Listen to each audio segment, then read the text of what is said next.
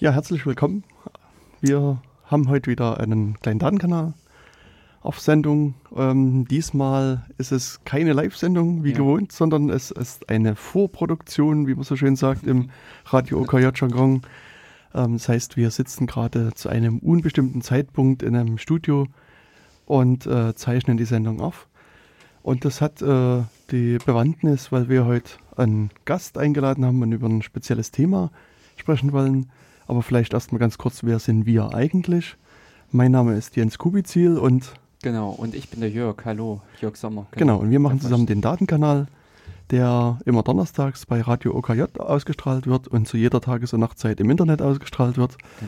Genau. Genau, und ähm, wir haben äh, durch Zufall festgestellt, dass es eine wichtige Software gibt, die in Thüringen mitentwickelt wird. Und äh, Jörg hat dann Kontakt aufgenommen und äh, deswegen haben wir dann probiert, äh, hier äh, eine Sendung über diese mhm äh, spezielle Software zu machen, wollen die euch ein bisschen vorstellen. Und diese Software heißt KeyPass XC. Ich hoffe, das ist richtig ausgesprochen. Und deswegen begrüßen wir heute einen Spezialgast. Magst du dich selbst kurz vorstellen? Ja, hallo, ich bin äh, Janek, ich bin Entwickler von KeyPass XC. Und äh, ja, wie schon gesagt, ich wohne irgendwie nebenan, also in Weimar quasi. Mhm. Äh, und äh, genau, KeePassXC ist ein Passwortmanager. Hm. Genau. Äh, Dadurch hat sich jetzt auch angeboten, dich halt direkt hier mal einzuladen, damit wir nämlich auch mal unsere Sendung wieder etwas auflockern und nicht nur zu zweit, sondern auch mal reale Fragen an die echten Entwickler. Oh, Jens, ich bin gerade weg. Ich Nee, du bist nicht weg, sondern du bist nur ein bisschen leiser. Ah, okay. Weil du einfach, also zu mir sind fast die Ohren äh, ja. weggeplatzt, okay. und, aber wir waren immer noch zu leise.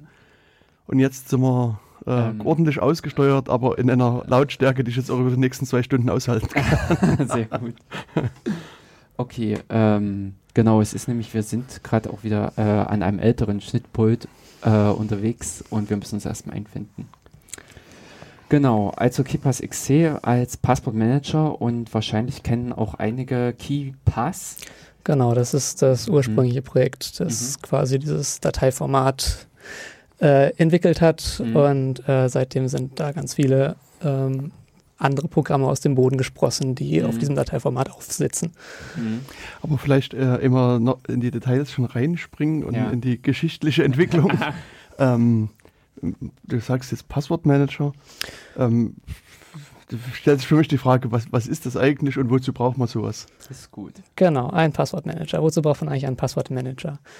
Äh, ihr kennt das vielleicht, also das ist halt, ihr habt drei Passwörter und äh, 20 Services, die benutzt, irgendwie Facebook, Twitter, sonst was. Äh, und ihr habt natürlich überall das gleiche Passwort. Und äh, das Problem ist natürlich, wenn ein Account gehackt wird oder das Passwort aus irgendeinem anderen Grund halt irgendwie öffentlich wird, dann sind natürlich alle eure Accounts gleich weg. Oder zumindest irgendwie stehen die offen. Mhm. Und das will man natürlich nicht. Und deshalb ist es sinnvoll, halt für jeden Dienst ein eigenes Passwort zu verwenden. Und das ist natürlich super schwierig, wenn du dir 30 verschiedene Passwörter merken musst oder 120 oder 500 oder so. Ich mache das ganz einfach. Ich habe quasi ein Standardpasswort meinetwegen Passwort als Passwort. Mhm. Und dann steht dann hinten dran meinetwegen Passwort Twitter für Twitter und Passwort ah. äh, Facebook für. Ach, oh Scheiße, ich hab's verraten. Äh, verdammt, nee. verdammt. Wir haben vergessen, dass da noch 1, 2, 3 drin ist. Genau, ja, 1, 1, 2, 3, genau. Und du kannst das dann für, für jeden Dienst hochzählen. Das ist natürlich überhaupt nicht ratbar. Nein, das ist natürlich völliger Quatsch. Also es sollte natürlich jedes Passwort äh, komplett unabhängig voneinander sein und mhm. nicht erratbar sein und auch deshalb muss das auch gewisse Kriterien erfüllen. Also es muss zumindest eine gewisse Länge haben und lange Passwörter sind halt häufig schwerer merkbar. Und dann gibt es natürlich noch diese vielen Dienste, die dir irgendwie sagen, dieser, dieser, das Passwort muss noch mindestens zwei Zeichen, zwei Sonderzeichen, drei Zahlen und irgendwie fünf sonst was haben. Und spätestens bei dem fünften, sechsten, siebten Dienst ist man dann irgendwann aufgeschmissen, weiß nicht mehr, welche Passwörter man dann jetzt eigentlich wo verwendet hat und verwendet halt überall das gleiche Passwort. Und das, um das halt zu vermeiden, nutzt man einen Passwortmanager, der in einer verschlüsselten Datei die Passwörter speichert. Ah. Und Aber ich könnte jetzt doch genauso gut hingehen und sagen, ich mache mir eine große Word-Datei, schreibe da rein, keine Ahnung, Twitter, Doppelpunkt, Passwort ist, keine Ahnung, jetzt irgendwas super Tolles. 1, 2, 3, Radio OKJ minus Sommer 2017, Schrägstrich, Ähm, Keine Ahnung, 0815. 2018. Ja, genau. Ja, natürlich kannst du das machen. Äh, und im Grunde ist ein Passwortmanager auch nichts anderes. Aber der Trick dahinter ist natürlich, dass die Datei verschlüsselt ist mhm. und durch ein äh, Masterpasswort gesichert ist. Das natürlich auch lang und sicher sein sollte, aber es ist tatsächlich nur noch ein Passwort, das du dir merken musst. Und neben einer Textdatei hat natürlich der Passwortmanager auch noch ein paar weitere Features, die vielleicht ganz nützlich sind. Mhm. Zum Beispiel? Zum Beispiel äh, automatisches Einfüllen von Passwörtern in Webseiten oder andere Programme und mhm. auch das äh, strukturierte Speichern verschiedener Daten, dass du nicht einfach alles irgendwie in einer großen Tabelle hast und dann irgendwie keine Übersicht mehr hast, sondern du kannst es halt auch ein bisschen strukturiert speichern und irgendwie im, in der, im Passwortmanager kannst du dann beispielsweise den, den Link anklicken direkt, dass dann die Webseite aufgeht. Solche Sachen, das kriegst du in der Textdatei halt nicht so einfach mhm. nachgebildet. Stimmt. Oder zum Beispiel auch sinnvoll suchen, solche Sachen. Also die Suche soll ja. Kann ich meinen Word-Datei auch. Steuerung F. Drrr, Steuerung fertig. F in der Datei funktioniert auch, ja. Klar. Aber äh, nicht in dieser strukturierten Form. Ähm, es soll ja jetzt auch die Suche umgebaut werden mit diesen Feldersuche, äh, mhm. hatte ich jetzt gelesen im Chat, ähm, sodass du gezielter einfach die, äh, der Passwortmanager speichert ja auch die Daten nicht nur einfach irgendwie so in einer Zeile oder wie man es vom Word her kennt, sondern eben strukturiert. Du hast den Eintrag, der hat äh, Benutzername, einen Titel, äh, Passwort und so weiter. Also es gibt verschiedene Ein äh, Felder und die kannst du dann auch speziell danach suchen. Genau, also es ist quasi eine Datenbank mit verschiedenen ja, genau, Feldern ja. und äh, Datenbank trifft es eigentlich. Wir, wir sind gerade dabei, halt auch die Suche da noch ein bisschen besser zu machen, mhm. dass man halt auch wirklich gezielt nach verschiedenen Feldern suchen mhm. kann und nicht nur halt im, irgendwie in allen Feldern. Genau. Okay, das klingt erstmal ganz nützlich. Mhm. ja, also okay, also haben wir erstmal geklärt, was, was so ein Passwortmanager eigentlich macht. Und also ich, grundsätzlich kann man natürlich allen, die da draußen zuhören, noch raten, wenn er sowas nicht schon einsetzt, mhm. dann bitte jetzt, fangt, bitte jetzt, jetzt anfangen. fangt jetzt damit an, hört die Sendung zu Ende und dann habt ihr vielleicht einen guten Grund ja. und vielleicht auch eine super Software, wie wir dann am Ende feststellen werden, mhm. womit man das beginnen kann. Also rudimentär ist ja auch schon so ein Passwortmanager in den meisten Browsern enthalten. Ist das in den meisten Browsern enthalten, äh, ist aber in der Regel nicht sonderlich sicher gestaltet. Also erstens ist es halt direkt in den Browser integriert, das heißt, jede Sicherheitslücke im Browser äh, äh, kann, kann eventuell dann mhm. die Passwörter bedrohen, aber das viel größere Problem ist eigentlich, dass äh, die in der Regel so implementiert sind, dass sie die Passwörter einfach in die Webseite direkt einfüllen mhm. und nicht irgendwie auf Benutzereingabe warten.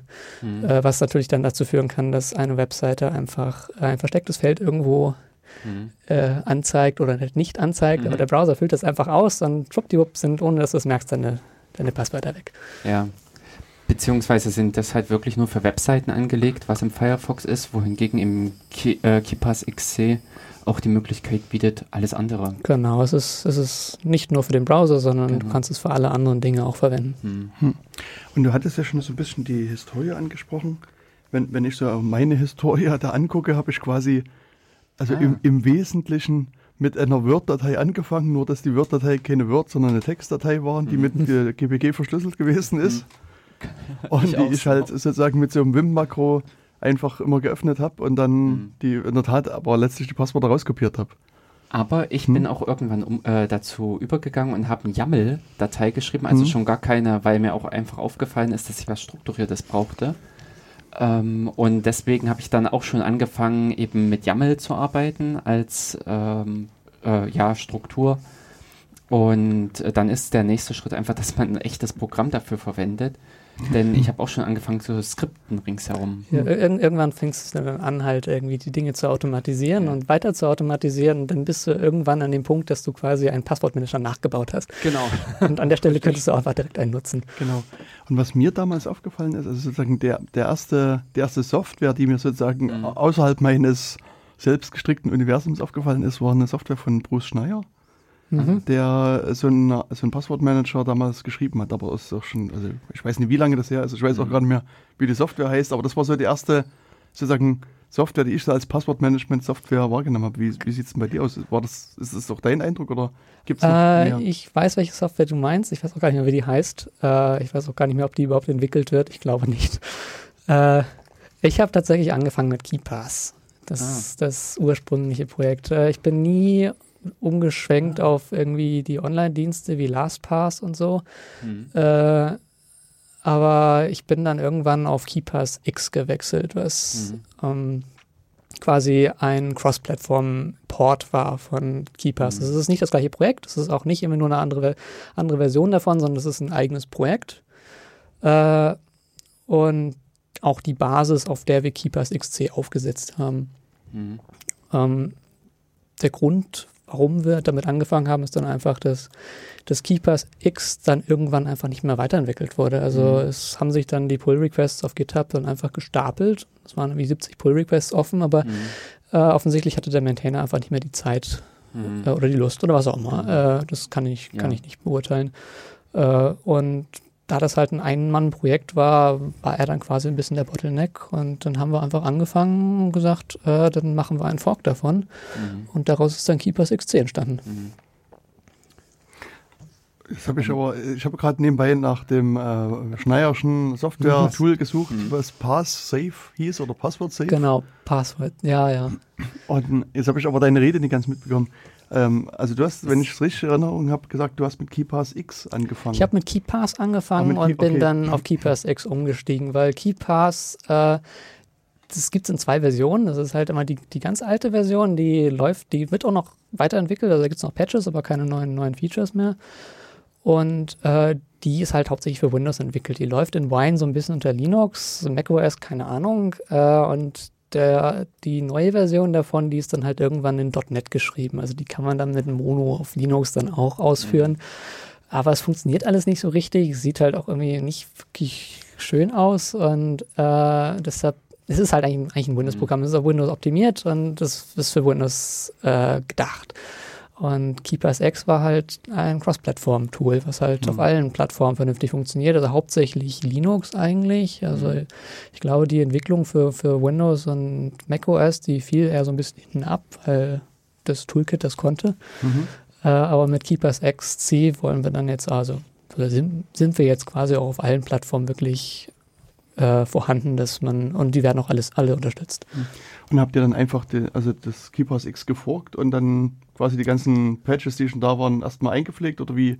Genau, also die, die, die, die, er, die ersten Monate des Projekts waren quasi die Abarbeitung der offenen Pull-Requests, aussortieren, was man äh, implementieren kann, äh, merchen, was halt zu merchen ist, aussortieren, was irgendwie vielleicht nicht so dolle war.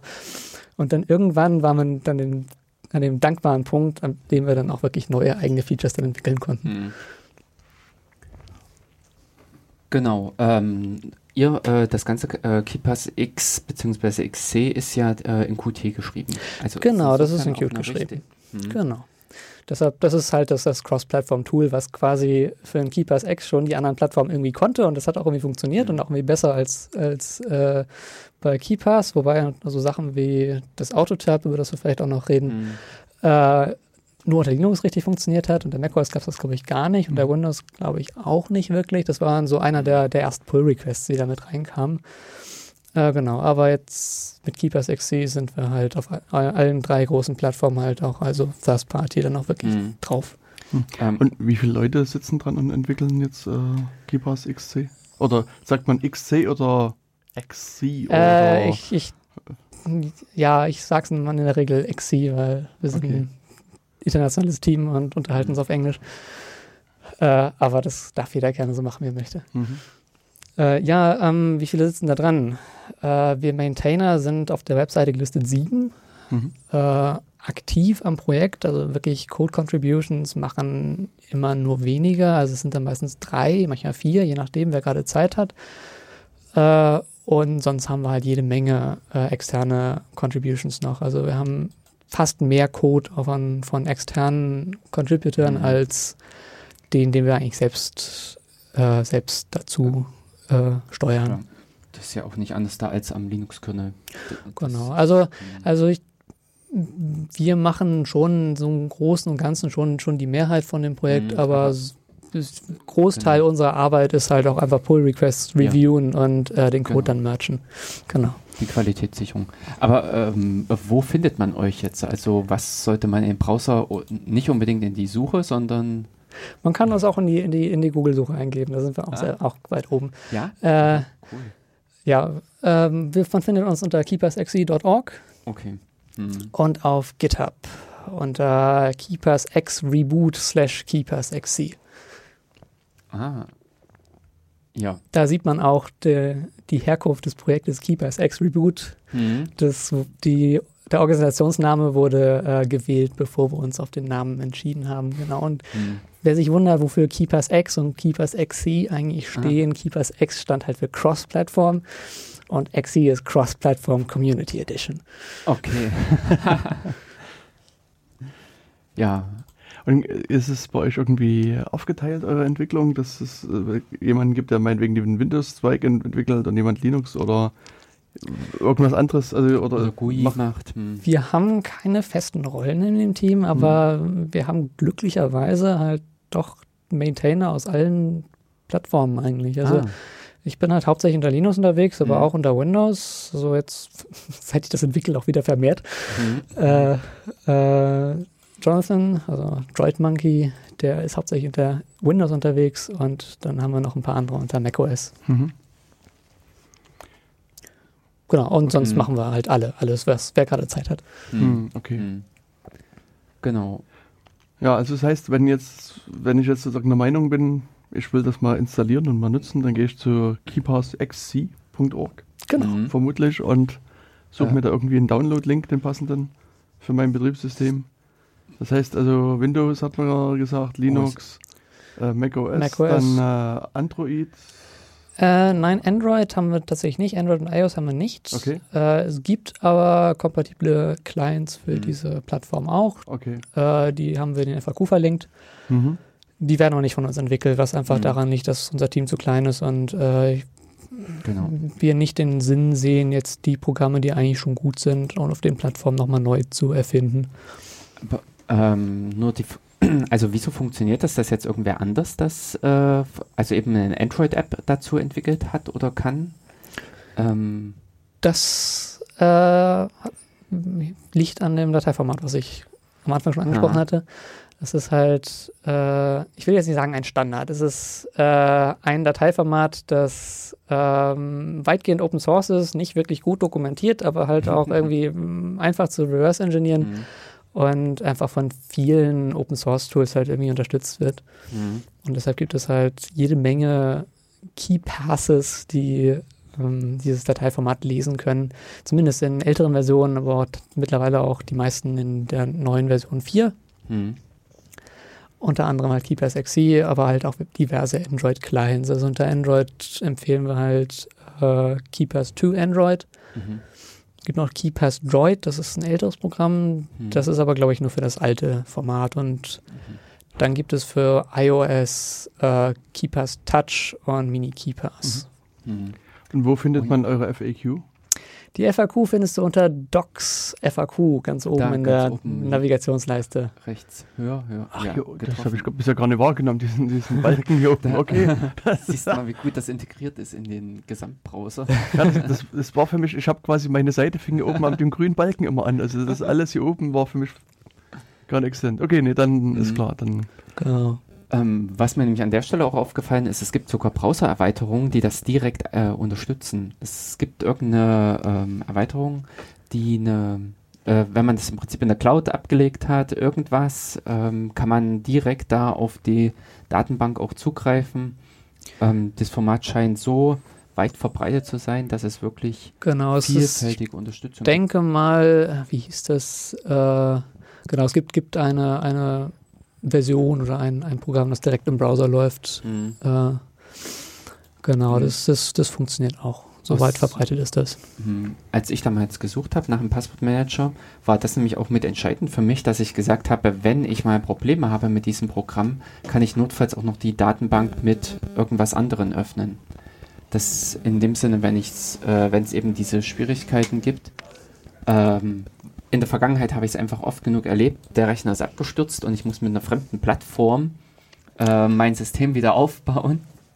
Und dementsprechend habe ich da schon drauf geachtet, dass ich Plattformunabhängigkeit, das was ihr halt schon bietet, aber eben unter Umständen auch noch ein zweites oder drittes Programm nutzen kann. Ja, also Das ein Plattform-Login hast du mit dem KDWX-Format definitiv nicht. Mhm. Da gibt es genug Software, die das öffnen kann. Mhm. Okay, jetzt habe ich also sozusagen das geschafft, äh, habe mir den Download-Link äh, gesucht für die diversen Systeme und habe das äh, äh, runtergeladen und ähm, ich habe das in der Tat auch irgendwo schon mal gemacht. Ah. Und ähm, also es gibt nämlich auch, also wir haben ja hier so ein, so ein Windows-System und äh, wo wir nur als Nutzer aktiv sind, aber da gab es eine portable Variante.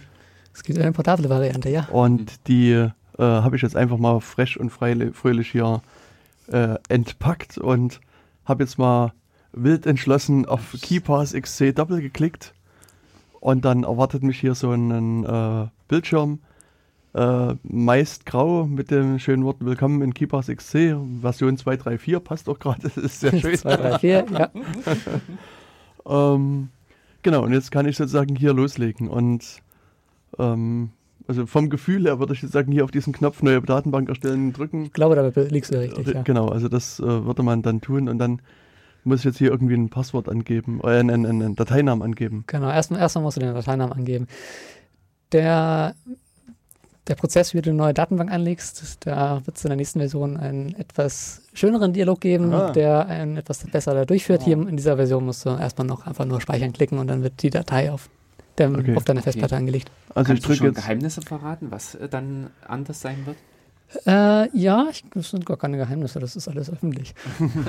äh, genau, also wenn du im Moment, wenn du auf neue Datenbank klickst, dann kriegst du gleich diesen File-Speichern-Dialog, mhm. der dir einfach erstmal die Datei auf die Platte schreibt mhm. und dann hast du diese Datenbank offen. Äh, und wenn du Einstellungen machen möchtest, wie zur Verschlüsselung, wie viele Runden das verschlüsselt wird äh, mhm. Und äh, welches Dateiformat und sowas, äh, dann musst du das alles nachträglich machen. Und okay. das findet auch keiner. Also das ist, das ist ein bisschen in den Settings versteckt. Mhm. Während bei den neuen kriegst du dann halt den Dialog und äh, kannst gleich den Namen für die Datenbank eingeben, das ist ein Displayname. Mhm. Äh, klickst du weiter und dann ähm, kannst du gleich die Verschlüsselungseinstellungen mhm. angeben.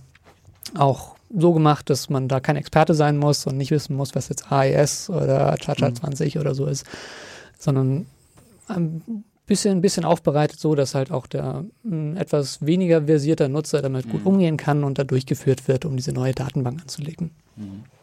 Okay, also standardmäßig gibt er hier Dateiname Passwörter an und ich drücke jetzt auch mal beherzt auf Speichern mhm. und guck, was jetzt passiert. Genau.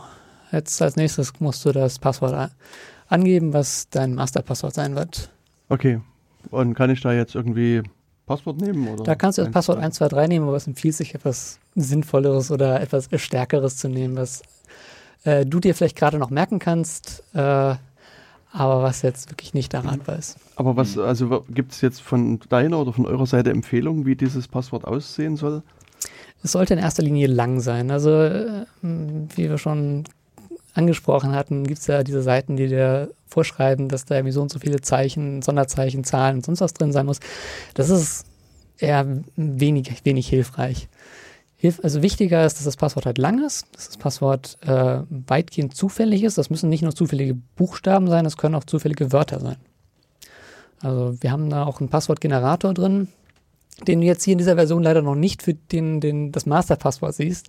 Äh, das ist auch etwas, was wir in der, in, in der, neuen Version dann in Zukunft haben werden, dass du dir auch eins generieren kannst für das Masterpasswort. Mhm. Und da gibt es auch die Version, dass du nicht nur irgendwie beliebige Zeichen dir generierst, sondern dass du dir auch eine Passphrase generierst, die aus äh, einem Wörterbuch aus ungefähr 7000 Wörtern ausgewählt wird und dann ungefähr so sieben Wörter lang ist oder so.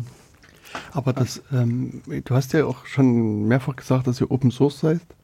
Das heißt, das ja. Passwort, äh, dieses, dieses Wörterbuch ist ja dann sozusagen auch äh, öffentlich. Und das heißt, wenn ich das Wörterbuch kenne, kann ich doch das Passwort dann einfach erraten. ja, nicht? aber du kennst auch das Alphabet, oder? Also, äh, das. Aber das, 7000 Wörter klingen ja jetzt gar nicht so viel. Ja, 7000 Wörter, aber da musst du, wenn du dann 7000 noch 7 hast, dann ist das schon wieder wesentlich mehr. Also, wenn du sieben Wörter hast, dann wächst das einfach exponentiell. Hm. Die, die Möglichkeiten, aus, mit denen du die zusammenwürfeln kannst. Und das ist dann halt einfach ab einer gewissen Menge nicht mehr ratbar. Und äh, natürlich kommt da noch dazu, dass du dann auch wissen musst, dass natürlich genau diese, diese Passwort oder diese, diese Datenbank halt verwendet wurde. Genau, im Grunde ist, im Grunde ist dieses Wörterbuch nur ein Alphabet, was etwas länger ist als hm. 26 Zeichen. Hm. Ähm, also kannst du jetzt mal sozusagen vielleicht ein paar Statistikangaben dazu machen zu dem Wörterbuch? Also Hast du eine Idee, wie lang das kürzeste, wie lang das längste Wort und wie lang die Wörter im Durchschnitt sind? Ähm, ich habe es nicht genau im Kopf. Das ist die, standardmäßig äh, haben wir die Liste von der IFF. Die haben, glaube ich, so im Schnitt fünf Zeichen oder so. Also mhm. halt, äh, das ist eine englische Datenbank mhm. mit äh, englische Wörter haben im Schnitt so 5,5 Zeichen mhm. oder so.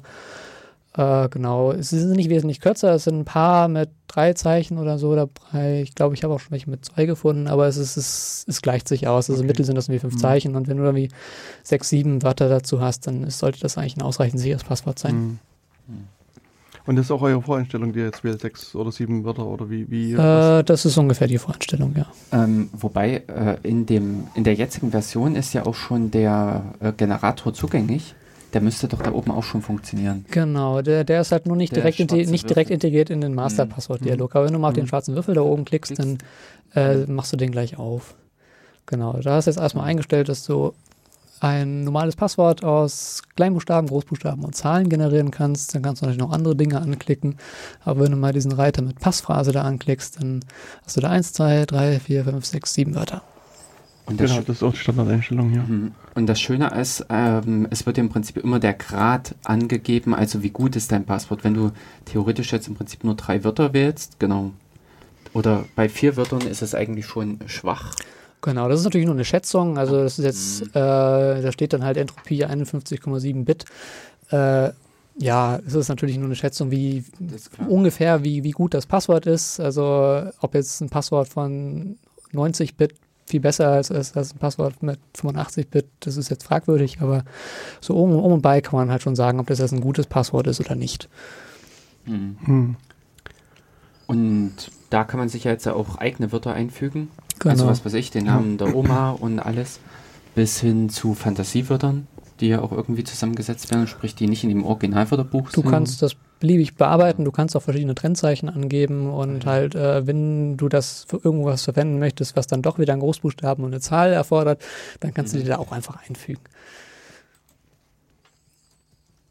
Unser Passwort-Checker, äh, äh, der guckt auch so ein bisschen, also jetzt nicht bei den Passphrasen, weil das sind ja Wörter, aber bei den normalen Passwörtern guckt er auch so ein bisschen, ob das jetzt nur ASDF, QWERTY ah. 123 ist oder so, oder ob das halt mhm. äh, wirklich zufällig zusammengewürfelte Sachen sind. Mhm.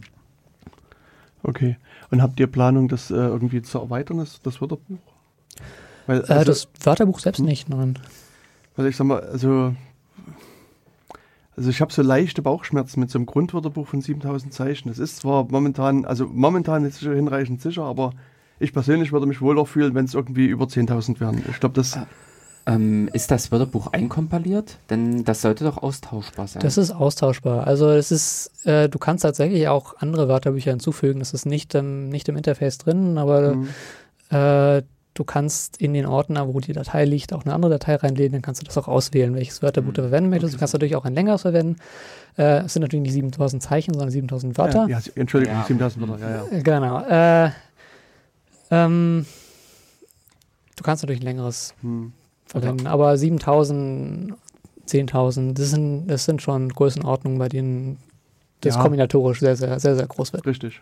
Aber es ist, ist eben so, ich hätte gerne noch ein paar Worte mehr, weil, also wie gesagt, ich denke, momentan ist man da sicher. Mhm. Aber sozusagen für den paranoiden Menschen da draußen würde der, ich. Der kann sich also, anpassen. Ich sag mal, da, da hätte ich so, na, so, so, mhm. so, so, so gerade an der Grenze, wo ich sage, hm, ist ja, aber du, du, aber du, du, du, musst, du musst dir dazu noch äh, dazu noch sagen, äh, wenn du das Wörterbuch vergrößerst, vergrößerst nur, du nur die Basis. Also genau. die Kombinationen sind Richtig. ja A hoch n und A mhm. ist dann halt einfach die Basis, das sind die 7000 oder 10.000 Wörter und das wird natürlich mehr, wenn du das natürlich vergrößerst, aber es wird nicht so viel mehr, wie wenn du ein Wort einfach hinzufügst. Also wenn du von den 7000 Zeichen einfach ein Wort mehr machst, äh, mhm. wenn du 7000 Wörtern ein Wort mehr machst, dann ist es natürlich wesentlich mehr, als wenn du das aus du 7000 7001 machst. Ja, aber am Ende muss ich mir es auch merken. Also das ist ja so der Kompromiss, den ich ja, ja äh, haben muss und das, das mhm. ähm, da, ich meine, mir fehlt da noch die, die langfristige Erfahrung, wie gut ich mir jetzt so vier, fünf, sechs, sieben Wörter merken kann. Also das, Jörg hat das schon, der kann da schon mehr dazu sagen. Ich habe mir einen ziemlich bekloppten äh, Satz ausgedacht, also äh, der einfach äh, nicht äh, logisch ist, also den man auch in dem Sinne nirgendwo mhm. in einem Text finden würde. Äh, und gerade deshalb merkt er sich so gut. Mhm.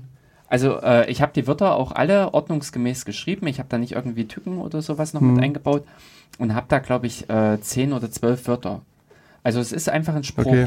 Hm. Äh, äh, ja, ein- Spruch. Und der ähm, merkt sich einfach aufgrund dessen, dass er halt so komisch ist. okay. Ähm, es ist ähnlich wie dieses ähm, äh, XKCD mit diesen pferdestapelnden Correct horse battery stable. Ja, Staple, ja, genau. Und ähm, daher, also habe ich echt äh, mir es dadurch gemerkt, weil es halt so komisch ist. Hm. Hm. Genau, das ist eine Möglichkeit. Äh, was du auch machen kannst, was jetzt äh, vielleicht sonst nicht empfohlen wird, ist, du kannst dir das Passwort auch tatsächlich aufschreiben. Also es ist, es ist nicht Mhm. so, dass du äh, dazu schreiben solltest, dieses ist das Passwort für. Das solltest du vielleicht nicht tun. Du Ja. solltest es dir vielleicht auch nicht an den Monitor kleben. Aber du kannst es dir durchaus, wenn du es an einem sicheren Ort, vielleicht Unter die Tastatur. ständig bei dir, nicht, vielleicht nicht unter der Tastatur äh, trägst, äh, irgendwo, irgendwo bei dir trägst oder an einem Hm. anderen sicheren Ort hast, kannst du es dir auch aufschreiben, solange bis es dir gemerkt hast. Genau. Hm. Ja, ich versuche das halt, also ich nehme halt Worte und streue sozusagen aber in die Zwischenräume nochmal ein bisschen, Oder das. bisschen das was mehr schön. rein, was Mhm. jetzt Sonderzeichen ist und zum Teil aber auch nochmal ein extra Wort, was ich mir nochmal ausgedacht habe. Also Mhm. Genau. das ist halt, Und Spielerei. letztendlich ist die Frage im Prinzip des Bedrohungsszenarios äh, für den normalen Anwender, der vorwiegend einfach mal einen Unterschied machen soll zwischen seinen Amazon und äh, Facebook und anderen Diensten. Äh, für den reichen auch solche Grunddinge. ja, Genau. Aber, Aber, es lässt sich eben auch beliebig hm. ausbauen. da ich dieses ist Jahr schön. jetzt schon ein, einiges erleben durfte, ja. ja, gut. weiß ich, dass, es, dass ich mein Bedrohungsszenario da ein bisschen anders einschätzen muss. Äh, du ja, dass da mal auch äh, diese Passwortdatenbank sicher verschlüsselt sein Richtig. muss. aber egal. Also okay, wir sind aber jetzt quasi bei dem Thema gewesen, dass wir gesagt haben, wir haben jetzt hier ein, äh, Mhm. äh, ein Passwort ange äh, eine- diese Passwort-Datenbank angelegt Genau. und waren gerade dabei, ein Passwort hier einzugeben. Jetzt wollte Jörg Den nochmal kurz reingrätschen. Ich glaube, es war 1, 2, 3 oder Genau. Nee, 1, 2, 3. Ich habe mir Aber das sichere ist- Passwort 1, Ist 2, nicht 3. schlimm, wenn du es vergessen hast, weil es gibt neben dem Eingabefeld noch das Auge. Das verwende ich auch äh, sehr Ah, ganz, ganz hier drüben. Ja, ah. genau. Falls Also- man dann doch mal wieder gucken. Ah, cool. Also falls ich das Passwort vergessen habe, drücke ich einfach das Auge und sehe, Äh, Nur, Genau, nur, nur, nur solange es noch eingegeben ist. ja, Danach was du natürlich nicht eingegeben mehr. hast. genau. Nee, aber was mir vorhin noch als Frage hier offen war, jetzt steht hier unten irgendwas von der Schlüsseldatei. Ja. Was, äh, wenn ich da hier draufklicke, was, was passiert dann? Da passiert erstmal nichts, aber du kannst äh, jetzt eine Schlüsseldatei anlegen, wenn du dann mal auf Erstellen klickst. Und was das tut, ist, du kriegst du wieder einen Dialog, wo du eine Mhm. Datei auswählen kannst, beziehungsweise einen Dateinamen eingeben und dann speichern klicken kannst. Äh, das generiert dir einfach eine Datei mit äh, zufälligem Inhalt. Das sind einfach ein paar zufällige Bytes da drin. Das ist Mhm. quasi einfach die Erweiterung deines Passworts. Das kannst du jetzt irgendwo dir an einen sicheren Ort legen, äh, vielleicht auf irgendeinen USB-Stick, den du nur dafür verwendest oder so Mhm. und kannst dann diese Datei verwenden in, zusätzlich zu deinem Passwort. Okay. Wie siehst du das? Wirst du das, findest du es eher anratenswert, das zu machen oder ist das Spielerei? Brauchen wir es? Brauchen wir es nicht? Wir haben noch eine weitere Möglichkeit, Challenge Mhm. Response. Da kannst du so ein YubiKey äh, mit einstecken. Ah, hier das ist quasi so ein, so ein USB-Security-Dongle. Ähm, ich empfehle schon, gerade wenn die Datenbank etwas größer wird Mhm. und man dann so ein paar mehr hundert Passwörter da drin hat, die dann vielleicht auch teilweise wichtig sind, äh, vielleicht nicht nur ein Passwort zu verwenden, sondern zumindest eine Schlüsseldatei oder am besten einen, einen YubiKey dazu. Also ein YubiKey ist so eine Art USB-Stick, glaube ich. Ne? Das Die- ist ein USB-Stick, genau mit so einem kleinen Kryptochip drauf. Ähm, es gibt die in verschiedenen Versionen, da muss man ein bisschen aufpassen. Also der, der billige, der kann nur den Fido-Standard. Das ist Mhm. für Login bei Google und äh, GitHub und so. Das funktioniert nur für Online-Services. Äh, aber die etwas teureren, die können dann auch HMAC SHA-1. Das Mhm. ist äh, dann quasi so ein Challenge-Response-Protokoll, was auch offline funktioniert und für diesen Passwortmanager verwendet werden kann. Okay. Da- Ich meine, Google greift ja in unser aller Leben ein. Und Google hat vor kurzem diesen äh, Nitro Key vor, nee, nee, Nitro Key, sondern Titan Key vorgestellt. Kennst du den und würde das damit auch gehen? Äh, Nitrokey sagt mir was, Titan Key gerade nicht, nee. Okay. Also vergleichsweise neu, die haben, also der Google hat ja schon ganz lange die YubiKeys bei sich im Einsatz für Ja. ihre Mitarbeiter und hat festgestellt, dass die halt wirklich wahnsinnig erfol also Ja. erfolgreich in dem Sinne sind, dass es halt kein, also kaum noch Phishing gibt und Mhm. verschiedene andere Sachen. Und dann haben die dann irgendeinen angefangen halt selber so einen, so einen Teil zu entwickeln und also gefühlt vor zwei, drei Monaten haben die halt gesagt, wir haben diesen Titan Key jetzt entwickelt und den kann man halt auch mit hier einsetzen und der macht halt auch die üblichen Protokolle. Mhm. Ja, also die, die, die, die meisten können halt wirklich nur halt das, das, das FIDE U2F. Hm. Ähm, was ein bisschen schade ist, es ist halt ein offener Standard, das ist halt schön. Ähm, es hat da nicht so den Lockeren, aber für die anderen Funktionen dann doch schon eher. Also so OpenPGP, das können dann wieder einige, weil das einfach eine normale Smartcard-Funktion mhm. ist, aber so HMAC und so, da muss man dann schon sehr gucken, dass sie das auch können.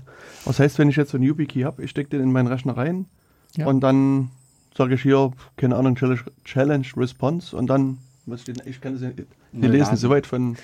Genau, das ist, äh, da gibt es noch einen Button neu laden, der tut jetzt nichts, weil kein YubiKey eingesteckt ist. Aber der wird dann sozusagen versuchen, mit dem YubiKey Kontakt genau, das, nehmen. Genau, da, da, da, siehst du so, ein kleine, so eine kleine Ladebar und dann äh, siehst du da so ein, so ein Dropdown, wo du dein YubiKey auswählen kannst und dann wird der hinzugefügt mhm. zur Datenbank. Und funktioniert das unter allen Betriebssystemen problemlos? Das oder? funktioniert unter allen Betriebssystemen, ja. Okay, also auch unter Linux muss man bei manchmal, also je nachdem, wie man den YubiKey einsetzt, ja diverse andere Software nochmal. Äh, Nein, dafür musst du keine Software installieren. Okay, gut. Gut, das wollte ich schon wissen. Das ist doch gut. Mhm. Wunderbar. Okay, dann. Äh, und du kannst das Ganze ja auch kombinieren. Du kannst im Prinzip dein Passwort machen, du machst noch eine Schlüsseldatei auf dem USB-Stick und den YubiKey. Genau, du kannst alles drei machen. Ich habe irgendwann aufgehört, als äh, dann auch das KeyPass to Android dann auch unseren, unsere Version des, des Challenge Response dann implementiert hat und das dann deshalb auch unter Android ging äh, dann aufgehört, die Schlüsseldatei zu verwenden, weil das ein bisschen anstrengend ist, einfach alles mhm. drei zu haben. Mhm. Ja. Okay, also wir sagen mal, wir nehmen Passwort und Schlüsseldatei, da sind wir hinreichend sicher für die OKJ-Verhältnisse. Genau, solange die Schlüsseldatei halt äh, geheim bleibt. Du musst mhm. auch keine generieren, du kannst auch irgendwie irgendein Urlaubsfoto verwenden. Es sollte nur halt okay. irgendeine Datei sein, die nur du hast. Mhm. Und von der niemand weiß, welche sie ist, wo sie ist und darauf Zugriff hat. Okay. Und du, die sollte sich nicht verändern. Also wenn du deine Urlaubsfotos bearbeitest, äh, ist es schlecht. Okay. Gut, dann drücke ich jetzt mal wieder beherzt auf OK und gucke, was passiert. Oh, es ist weiß. Es ist weiß. Es ist von grau nach weiß geworden. Genau. Ja, äh, genau, das ist jetzt deine Datenbank. Da hast du links so ein, so ein Panel, wo Ordner sind. Da ist im Moment nur ein Root-Ordner drin. Und rechts, da ist im Moment noch gar nichts drin, da sind dann deine Passwörter, also die Einträge mit den Passwörtern. Genau, da wird es jetzt naheliegen, dass ich sozusagen einfach mal mein neues Passwort hier genau. anlege. Jetzt muss ich nur gucken, also ähm, hier gefühlt würde ich hier drauf klicken, was ist aber falsch ist. Nein, du musst dann die Icons, genau, das ist auch so eine Sache, da wollen wir in der nächsten Version ein paar be etwas besseres Icon-Set nehmen. Das hier ist noch das alte Icon-Set von Keeper 6. Okay, also jetzt drücke ich mal hier neuen Eintrag hinzufügen. Genau. Jetzt geht wieder hier was Neues an. Und da kann ich jetzt loslegen und sagen, ich möchte gerne einen Titel angeben. Radio OKJ. Mein Benutzername ist Datenkanal. Mein Passwort ist ähm, 12345. Genau, da kannst du auch wieder den, Passwort, den Passwortgenerator verwenden, der ist da rechts. Genau. Also wenn genau. du was neu anlegst und noch kein Passwort hast. Und dann, keine Ahnung, URL, na, http s-datenkanal.org. Genau. Und hier würde ich halt auch wirklich empfehlen, den Passwortgenerator zu verwenden, mhm. weil anders als das Masterpasswort sind genau das hier die Passwörter, mhm. die man sich natürlich nicht merken muss und auch nicht vielleicht nicht merken sollte. Genau. Also hier ist jetzt, ist immer meine Annahme ist, dass ich jetzt quasi ein existierendes Passwort nehme erstmal. Okay. Das kannst du dann. Also erstmal sozusagen genau. so eine Inventur mache, jetzt schmeiße ich alle meine Passwörter hier rein. Mhm. Und das erste, was mir jetzt sozusagen hier auffällt, es gibt ein Verfallsdatum, was erstmal ausgegraut ist, könnte sagen, mhm. hier verfällt. Und dann äh, lege ich irgendwie ein Verfallsdatum fest. Was steht genau. hier? Ich kann es immer in, nicht lesen. In einer Woche oder in einem, sechs, Jahr. in einem Jahr verfällt das Passwort. Ähm, wenn ich das jetzt ankreuze, was passiert dann? Das wird dann einfach rausgelöscht. Nein, natürlich nicht. äh, das wird dann einfach markiert nach der Zeit als äh, dieses Passwort ist expired, vielleicht solltest du das mal ändern. Okay. Aber kriege ich als Nutzer irgendwie eine aktive Warnung, dass das jetzt expired ist oder wird das hm. einfach nur grau? Wenn, wenn, wenn du die Datenbank aufmachst und da ein Passwort gerade drin ist, das schon expired ist, dann hm. wird das halt mit so einem Kreuz markiert. Was anderes passiert da nicht. Okay. Beziehungsweise in der Suche fliegen die Dinger raus. Also was äh, ja, ja. Bei, also was im Zusammenspiel mit dem Browser ist, das ist nämlich hilfreich. Ich nutze das Feature tatsächlich selten. Ah, doch, ich habe es bei mir äh, mittlerweile auch schon für abgelaufene Dienste im Einsatz, ähm, die ich aber, wo ich halt nicht mehr hm. zugreife oder eben die alten Passwörter. Hm. Also das genau, kann ich gleich mal ein Feature-Request machen, weil ah. das, das fände ich cool, wenn, wenn ich da wirklich aktiv eine Warnung kriege und weil ich gerne, also das, äh, ich äh, das gerne nutzen würde um quasi auch Passwörter zu rotieren. Also wo ich, sag mal, ich habe halt Umgebungen, mhm. wo ich, sagen wir mal, in regelmäßigen Abständen ein neues Passwort mhm. einsetzen mhm. muss. Und also, was ich cool finden würde, wenn, wenn das Passwort jetzt abgelaufen ist, wenn ich das sozusagen aktiv irgendwie beim Öffnen so ein, wenn vielleicht ein Dialogfeld hochpoppt mhm. oder irgendwas anderes, wo ich gesagt kriege, hier, Passwort ist abgelaufen und klick mal dahin. Also wir, wir haben irgendwo einen Feature-Request oder so, einen Pull-Request, nee, ich glaube, so einen Feature-Request, hm. äh, zumindest eine Liste von abgelaufenen Passwörtern zu erhalten. Hm. Äh, das ist bei uns definitiv im Hinterkopf, äh, ist aber im Moment noch nicht direkt auf der Agenda. Da würde ich nämlich auch so aus Entwicklersicht die Frage stellen, wie soll das funktionieren? Also man müsste in der Datenbank das letzte Öffnungsdatum hinterlegen dann, äh, dann was, wann, wann, wann läuft ein Passwort ab? Willst du ständig äh, informiert werden, da ist ein altes Passwort? Ähm, oder im Prinzip nur das, äh, was abgelaufen ist seit dem letzten Öffnen? Also, sag mal, hm. vielleicht, ich meine, ich spiele ja hier jetzt gerade sozusagen den, genau. den unerfahrenen Nutzer. Ja. Also, was bei mir aber sozusagen, also mein Verhalten jetzt, wenn ich mein Nutzungsverhalten hm. angucke, ist, dass ich sozusagen die, diese Datenbank bleibt jetzt die ganze Zeit offen. Ich habe bei mir das halt so eingestellt, dass die Datenbank relativ schnell wieder sozusagen verschlüsselt wird. Also dass das quasi hier einen, ähm, also dass ich den, die, die, die Datenbank nicht sehe, sondern einfach wieder mein Passworteingabefeld. Mhm. mhm. Ähm, und sozusagen für mich jetzt sozusagen, von meinem Gefühl, ich weiß nicht, wie ihr es intern realisiert habt, ist mhm. quasi die Eingabe des Passworts wie quasi wie so eine Neuanmeldung am System. Und sozusagen bei jeder Neuanmeldung könnte die Software jetzt prüfen, hm. ist jetzt ein Passwort abgelaufen? Hm. Und wenn ja, zeigt es mir das entweder an oder, also schön wäre es dann, wenn es wie so, also ich, von Outlook ja. kennt man das vielleicht, mhm. wenn, dir, wenn so eine Terminwartung kommt, ja. wo du sagen kannst, jetzt warten mich in zehn Minuten nochmal oder so. Also, also das, also das, wenn ich jetzt ein bisschen mhm, spiele genau. mit meinen Gedanken, wäre das vielleicht noch cool, weil vielleicht ich in der, dem Moment keine Lust mhm. habe oder keine Zeit, das Passwort zu ändern oder auch in dem richtigen System sitze. Dann wäre es schön, wenn ich sagen könnte, nee, warten mich morgen nochmal oder sowas. Also das wäre mhm. nochmal sozusagen das i-Tüpfelchen obendrauf, mhm. wo ich dann sozusagen, also wo okay. das vielleicht intern nochmal um den Tag mhm. verlängert das werden würde. Erfordert natürlich immer, dass die Datenbank dann natürlich auch geändert wird. Also wenn du dann vielleicht irgendwo eine mhm. Read-Only-Version davon hast, ist es, funktioniert das vielleicht nicht. Richtig. Äh, oder wenn du es halt gerade irgendwie nur aus dem Browser raus geöffnet hast oder so, von einer mhm. Nextcloud oder so. Ähm, die Idee war es, glaube ich, soweit ich das in Erinnerung hatte, erstmal einfach eine gut zugreifbare Übersicht zu haben über alle abgelaufenen Passwörter. Das wäre schon mal so ein, so ein Schritt ja, in genau, die Richtung. Richtig. Genau. Schön. Aber okay, also das, das ah. Oh, Guck dein jetzt, Passwort ist abgelaufen. Mein Passwort ist abgelaufen. oh nein, schnell ändern. Aber interessant ist, war das, also gut, ich meine, es, es war jetzt parallel, also es könnte aber wirklich an der Zeit gelegen haben, weil ich hatte es auf 57 eingestellt und wahrscheinlich ist die Uhr gerade umgesprungen. Okay, also mein Passwort ist abgelaufen. Man hat jetzt gesehen, es hat ein rotes X gekriegt. Ja. Und ähm, grau und Strich durch. Richtig. So und, und hier, ja, also man kann hier noch Notizen reinschreiben in so ein großes Feld. Ja. Ähm, ähm das ist einfach ein Freitextfeld. Das ist einfach ein Freitextfeld. Genau. Mhm.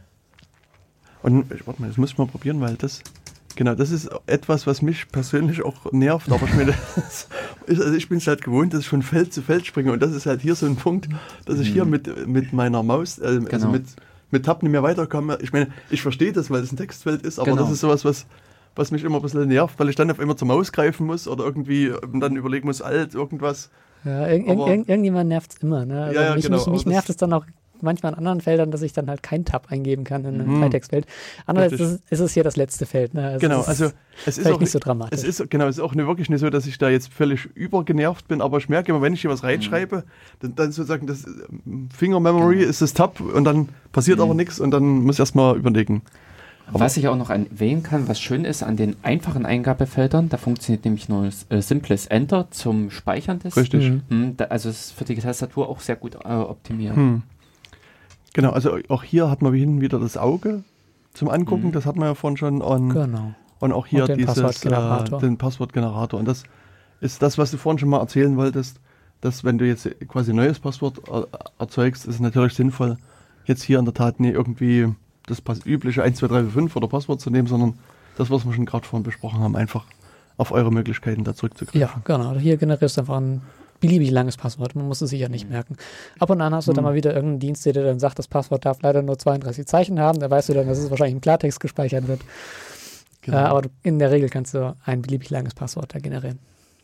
Genau.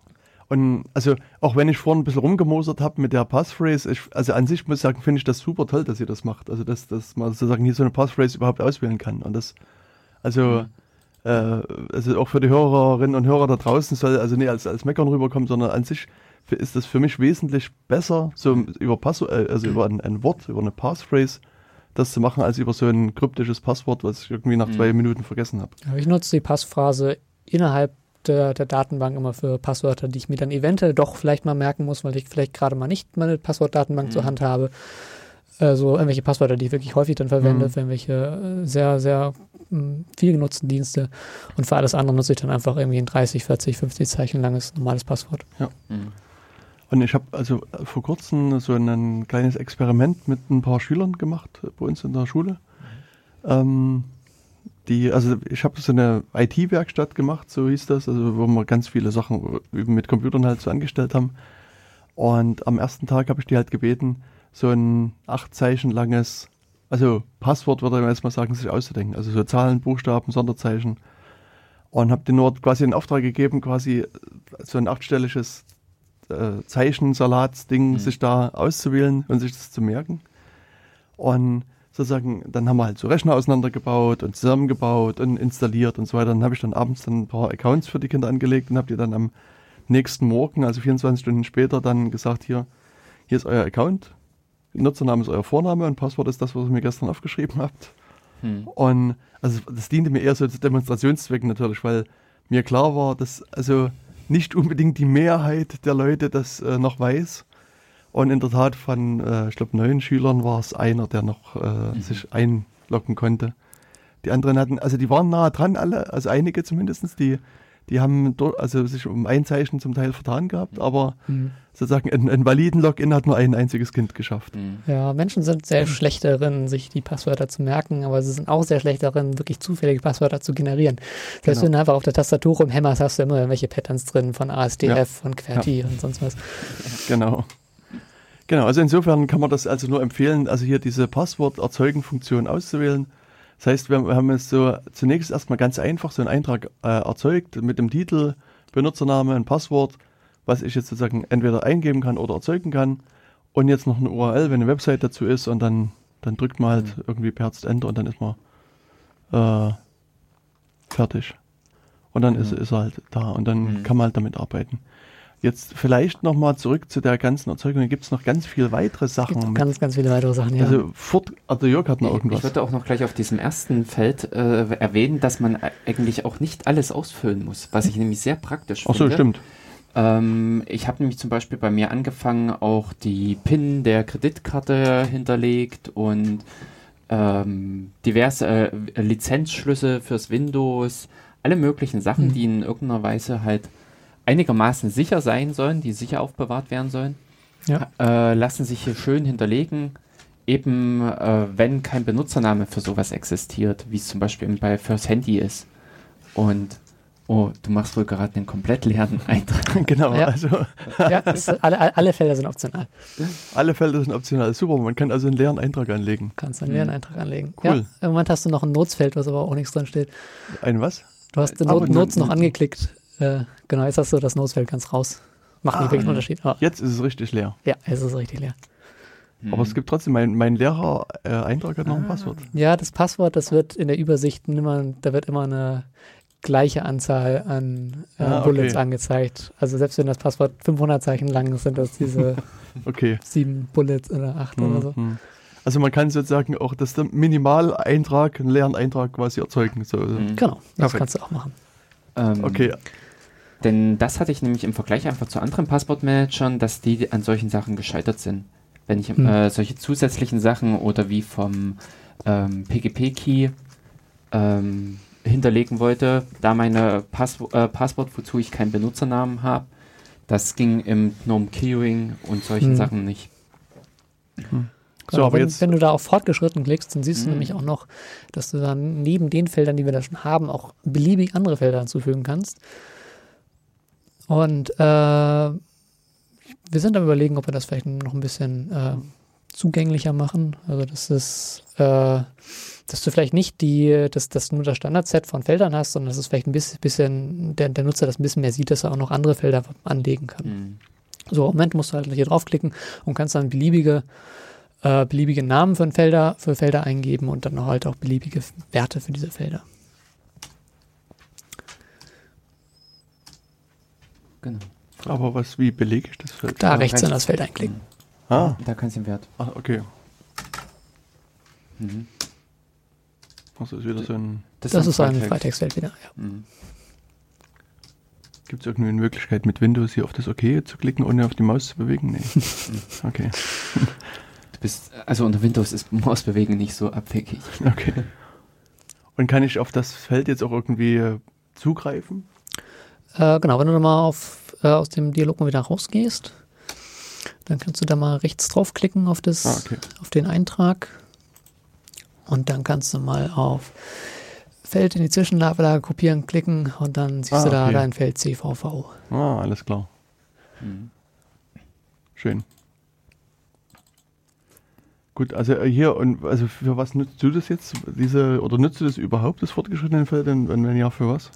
Äh, wir nutzen es unter anderem für unsere Browser-Erweiterung, um äh, Dinge zu hinterlegen. Da kommen wir später nochmal zu. Äh, ansonsten, äh, ich habe hauptsächlich Passwörter und äh, Nutzernamen, also nutze ich das weniger, aber ab und an kommt das doch schon mal vor, dass ich irgendwie noch einen zusätzlichen Wert irgendwie hinterlegen muss, den ich vielleicht nicht irgendwie nur in einem Notesfeld haben möchte. Okay. Also ich habe vieles in, in, auch in die Notizen eingetragen, was so, ähm, was ihr, ist die Sicherheitsabfrage gewesen.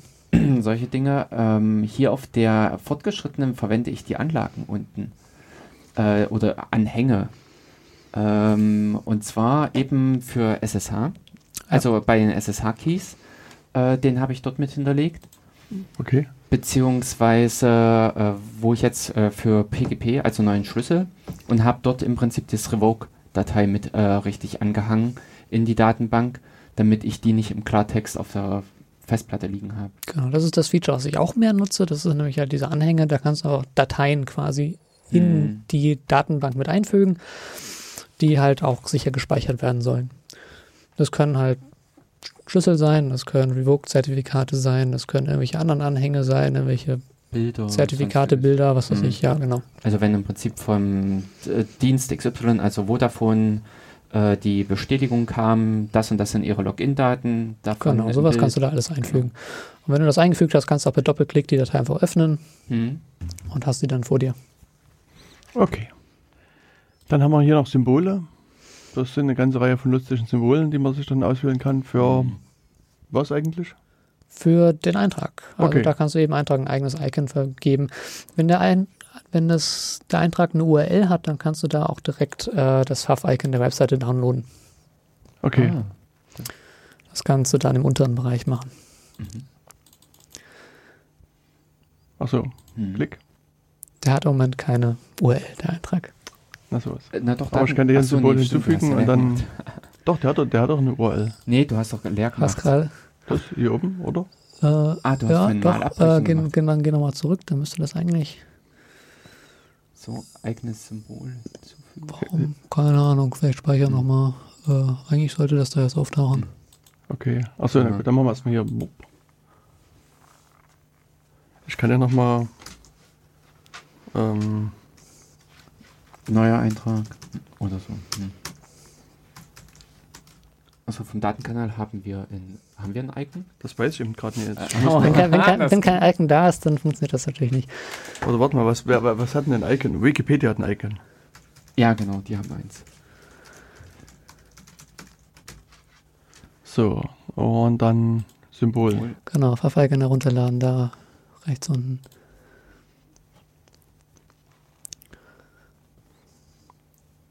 Und dann irgendwann. Irgendwann, Irgendwann. ja, man sollte, manchmal, manchmal schlägt das fehl, weil das nicht unter slash 5icon.ico liegt. Dann, muss, Okay. dann musst du in den Settings nochmal äh, Hm. das Fallback, das der dann zu Google geht und sich das dann von da holt, Mhm. aktivieren. Aber das haben wir halt aus Datenschutzgründen halt standardmäßig deaktiviert. Hm. Genau, auch wenn das, wenn das nicht, nicht unter slash 5icon.ico liegt, dann findet ihr das ohne das Fallback nicht. Hm. Okay. Gut. erlädt. Also das lässt sich super individualisieren und schlägt sich ja dann in der Übersicht wieder. Also nicht in diesem eigentlichen Eintrag, sondern dann in der Tabelle äh, sieht man dann die unterschiedlichen Icons. Genau, also jetzt haben wir vorne dran vor dem Titel das Icon. Mhm. Genau, also das haben wir die Symbole. Ich meine, das ist jetzt ja wenig spektakulär. Ja. Ich denke, das ist einfach. ähm, dann, das würde ich gerne nochmal überspringen. Mhm. Kommen wir vielleicht später nochmal dazu. Dann gibt es hier mhm. irgendwelche Eigenschaften. Aber ich denke, das ist, äh, also nützt du das in irgendeiner Art und Weise oder was ist Die was ist Eigenschaften, das sind mehr so ein paar technische Daten genau. über, den, über den Eintrag. Genau, und hier kann man noch ein bisschen seine Historie angucken. Das, genau, das, das, das, das ist halt ein ganz praktisches Feature. Jede Änderung, die du machst, äh, wird erstmal in der History gespeichert. Also ja. Wenn du dein Passwort aus Versehen löscht, also wenn du den ganzen Eintrag löscht, ist der Eintrag weg. Aber wenn du dein mhm. Passwort irgendwie überschreibst durch ein anderes und dann merkst, okay, verdammt, jetzt habe ich das noch gar nicht gesetzt, äh, jetzt brauche ich doch wieder das alte, dann kannst du in die History gehen und dir das alte Passwort, was wie das vor der Änderung war, mhm. wieder rausholen. Ja, das ist sehr nützlich, wie ja. ich finde. Kann ich bestätigen. Hm. Genau, also da haben wir jetzt mal so ein bisschen den, das, das durchgeklickt bis auf Autotype. Und da kann man jetzt nochmal hier äh, hingehen. Ähm, weil Autotype, davon hat es dir ja vorhin schon mal erzählt, das mhm. ist irgendwie nochmal ein spezielleres Feature der, der, der Software. Was macht das? Das ist ein spezielles Feature. Genau, was das tut, ist, äh, du kannst äh, entweder in der Anwendung selbst halt den Rechtsklick drauf und dann Autotype auswählen, dann wird das Fenster einfach klein gemacht und das Fenster, was du zuletzt ausgewählt hast, da wird dann einfach das Passwort reingetippt. Oder du kannst dir halt global einen, einen Shortcut anlegen auf mit der Tastatur, mit dem du dann halt äh, in das Feld, was du ausfüllen möchtest, klickst mhm. und dann diesen Shortcut drückst und dann äh, füllt Keeper Sexy das für dich aus. Mhm. Also kriegst du vorher noch diesen Dialog. Genau, du, kannst, du kriegst, kriegst, den Dialog, in dem du auswählst, ob das Passwort jetzt äh, das richtige ist. Mhm. Das wird dann anhand des Fenstertitels äh, äh, mhm. gematcht. Also standardmäßig versucht er halt den Titel mit dem Fenstertitel zu matchen. Wenn das nicht funktioniert, kannst du auch äh, in dem Dialog eigene Fenstertitel anlegen, dass mhm. du sagst irgendwie, äh, dieses Passwort äh, soll halt nicht in, in, das Fenster mit dem Titel, sondern in irgendein anderes Fenster mhm. eingegeben werden. Genau, und dann simuliert Keepers XC quasi die, die Keystrokes, deine, deine mhm. Eingaben und füllt das Passwort aus. Und deshalb, da das wirklich nur eine, eine Eingabesimulation ist, funktioniert das wirklich mit allen Anwendungen. Mhm. Ähm, also einerseits ist ja die Annehmlichkeit dessen, mhm. dass man äh, nicht mehr selber tippen braucht, aber der andere Vorteil davon ist ja auch noch, dass das Passwort nicht in der Zwischenablage landet. Das landet nicht in der Zwischenablage, wobei, wenn wir das hier kopieren, dann wird die Zwischenablage auch äh, nach einer gewissen Zeit geleert. Ah, das, ähm, also wenn ich hier ähm, sage, kopiere mir das Passwort, dann wird das hinterher äh, genau. nach. Das ist auch in, in den Settings einstellbar, wie lange mhm. das ist. Ich glaube, standardmäßig sind das irgendwie 10 Sekunden oder so. Und dann wird automatisch pa Passwort wieder rausgenommen, falls irgendein. Genau, da wird, wird, wird die, Pass, äh, genau. die Zwischenablage einfach geleert. Hm. Also ich habe jetzt mal hier ein bisschen mir den Spaß gemacht und gesagt, hier, ich will mal Autotype ausführen und habe mhm. das äh, aber den Fokus im, äh, Im Browser? Im, Im, Browser gehabt, also sagen wir beim, bei der Google-Suche. ja. ähm, mit der Hoffnung, dass ich jetzt mein Passwort sehe. Und ich sehe es aber gar nicht, sondern das Einzige, was hier jetzt äh, ah. Äh, Google mir anzeigt, ist Datenkanal. Das liegt daran, dass Datenkanal dein Benutzername ist. Also der, genau. was, was äh, das KeeperSexy hier tut, ist, tippt den Benutzernamen ein, hm. Enter, äh, nein, nee, tippt Benutzernamen ein, Tab, Passwort, Enter. So. Okay. Und wenn du natürlich nur ein Feld hast, dann füllt er natürlich da den Benutzernamen ein und äh, wechselt dann mit Tab irgendwo anders hin und versucht dann da das Passwort einzufüllen. Also wenn du jetzt den Benutzernamen rausnimmst oder in die Einstellung gehst und äh, die Autotype-Sequenz mal änderst, Genau, da vielleicht mal äh, auf benutzerdefinierte Sequenz klickst da drunter, genau, und dann mal Username Tab daraus löscht. Username auch. Oder, ja, kannst du beides ja eingeben. Ich kann ja beides eingeben, ja, genau. Oder so. Du musst natürlich noch erstmal das Feld hier. Mhm. Ah. Ah. So. Ah, oh. Jetzt eingeben. Wahnsinn. Es hat funktioniert. Ja, äh, was sehr praktisch ist, dass das auch wirklich für jeden äh, Eintrag individuell anpassbar ist, ja. sodass man das auch für die Programme äh, gezielt machen kann. Während, wenn zum Beispiel der Passwortdialog ist Benutzername Enter Benutz, äh, Passwort, kann man das dann auch äh, konfigurieren. Ja. Hm. Und, Und ähm, weil, was mir jetzt gerade wieder einfällt, wenn ich so mal, also wenn wir schon bei Google sind, man kann sich auch bei Google anmelden. Ich weiß nicht, da habe ich das noch nie probiert, äh, ob das da funktioniert, aber du kannst hier quasi deine E-Mail-Adresse angeben. Und jetzt wird sie ja mit Tab vermutlich gar nicht weiterkommen, sondern hier müsste sie wirklich sowas. Äh, ja, genau, da müsstest du dann eine, eine, eigene Sequenz dann machen, beziehungsweise gibst den Benutzernamen einfach händisch ein, klickst Enter und dann legst du einen Eintrag an, wo nur das Passwort quasi geautotyped wird. Das wäre auch die Möglichkeit, dass du dann einfach den Benutzernamen selbst eintippst, ah, okay. aber mhm. das Passwort dann eingeben lässt. Okay. Mhm. Mhm. Ach, na, zu kreativ. ja. Okay, also das sozusagen hiermit bei Autotype kannst du quasi einfach dann diese Sequenz dann, dann eingeben mhm. und hoffen, das klappt. Ähm, genau, ich habe nämlich auf diese Art und Weise gleich bei mir einige Remote, also äh, wenn äh, ich mein Root-Login oder beziehungsweise mit sudo dem Benutzer auf der fernen Konsole äh, mhm. wechsle, dafür das Passwort verwendet, weil dann einfach ja die Eingabe in den X-Term, also in den Terminal geht, dort drüben eben bei sudo drinne landet und auf die Art und Weise nämlich äh, konnte ich remote auch wesentlich bessere Passwörter. Ja.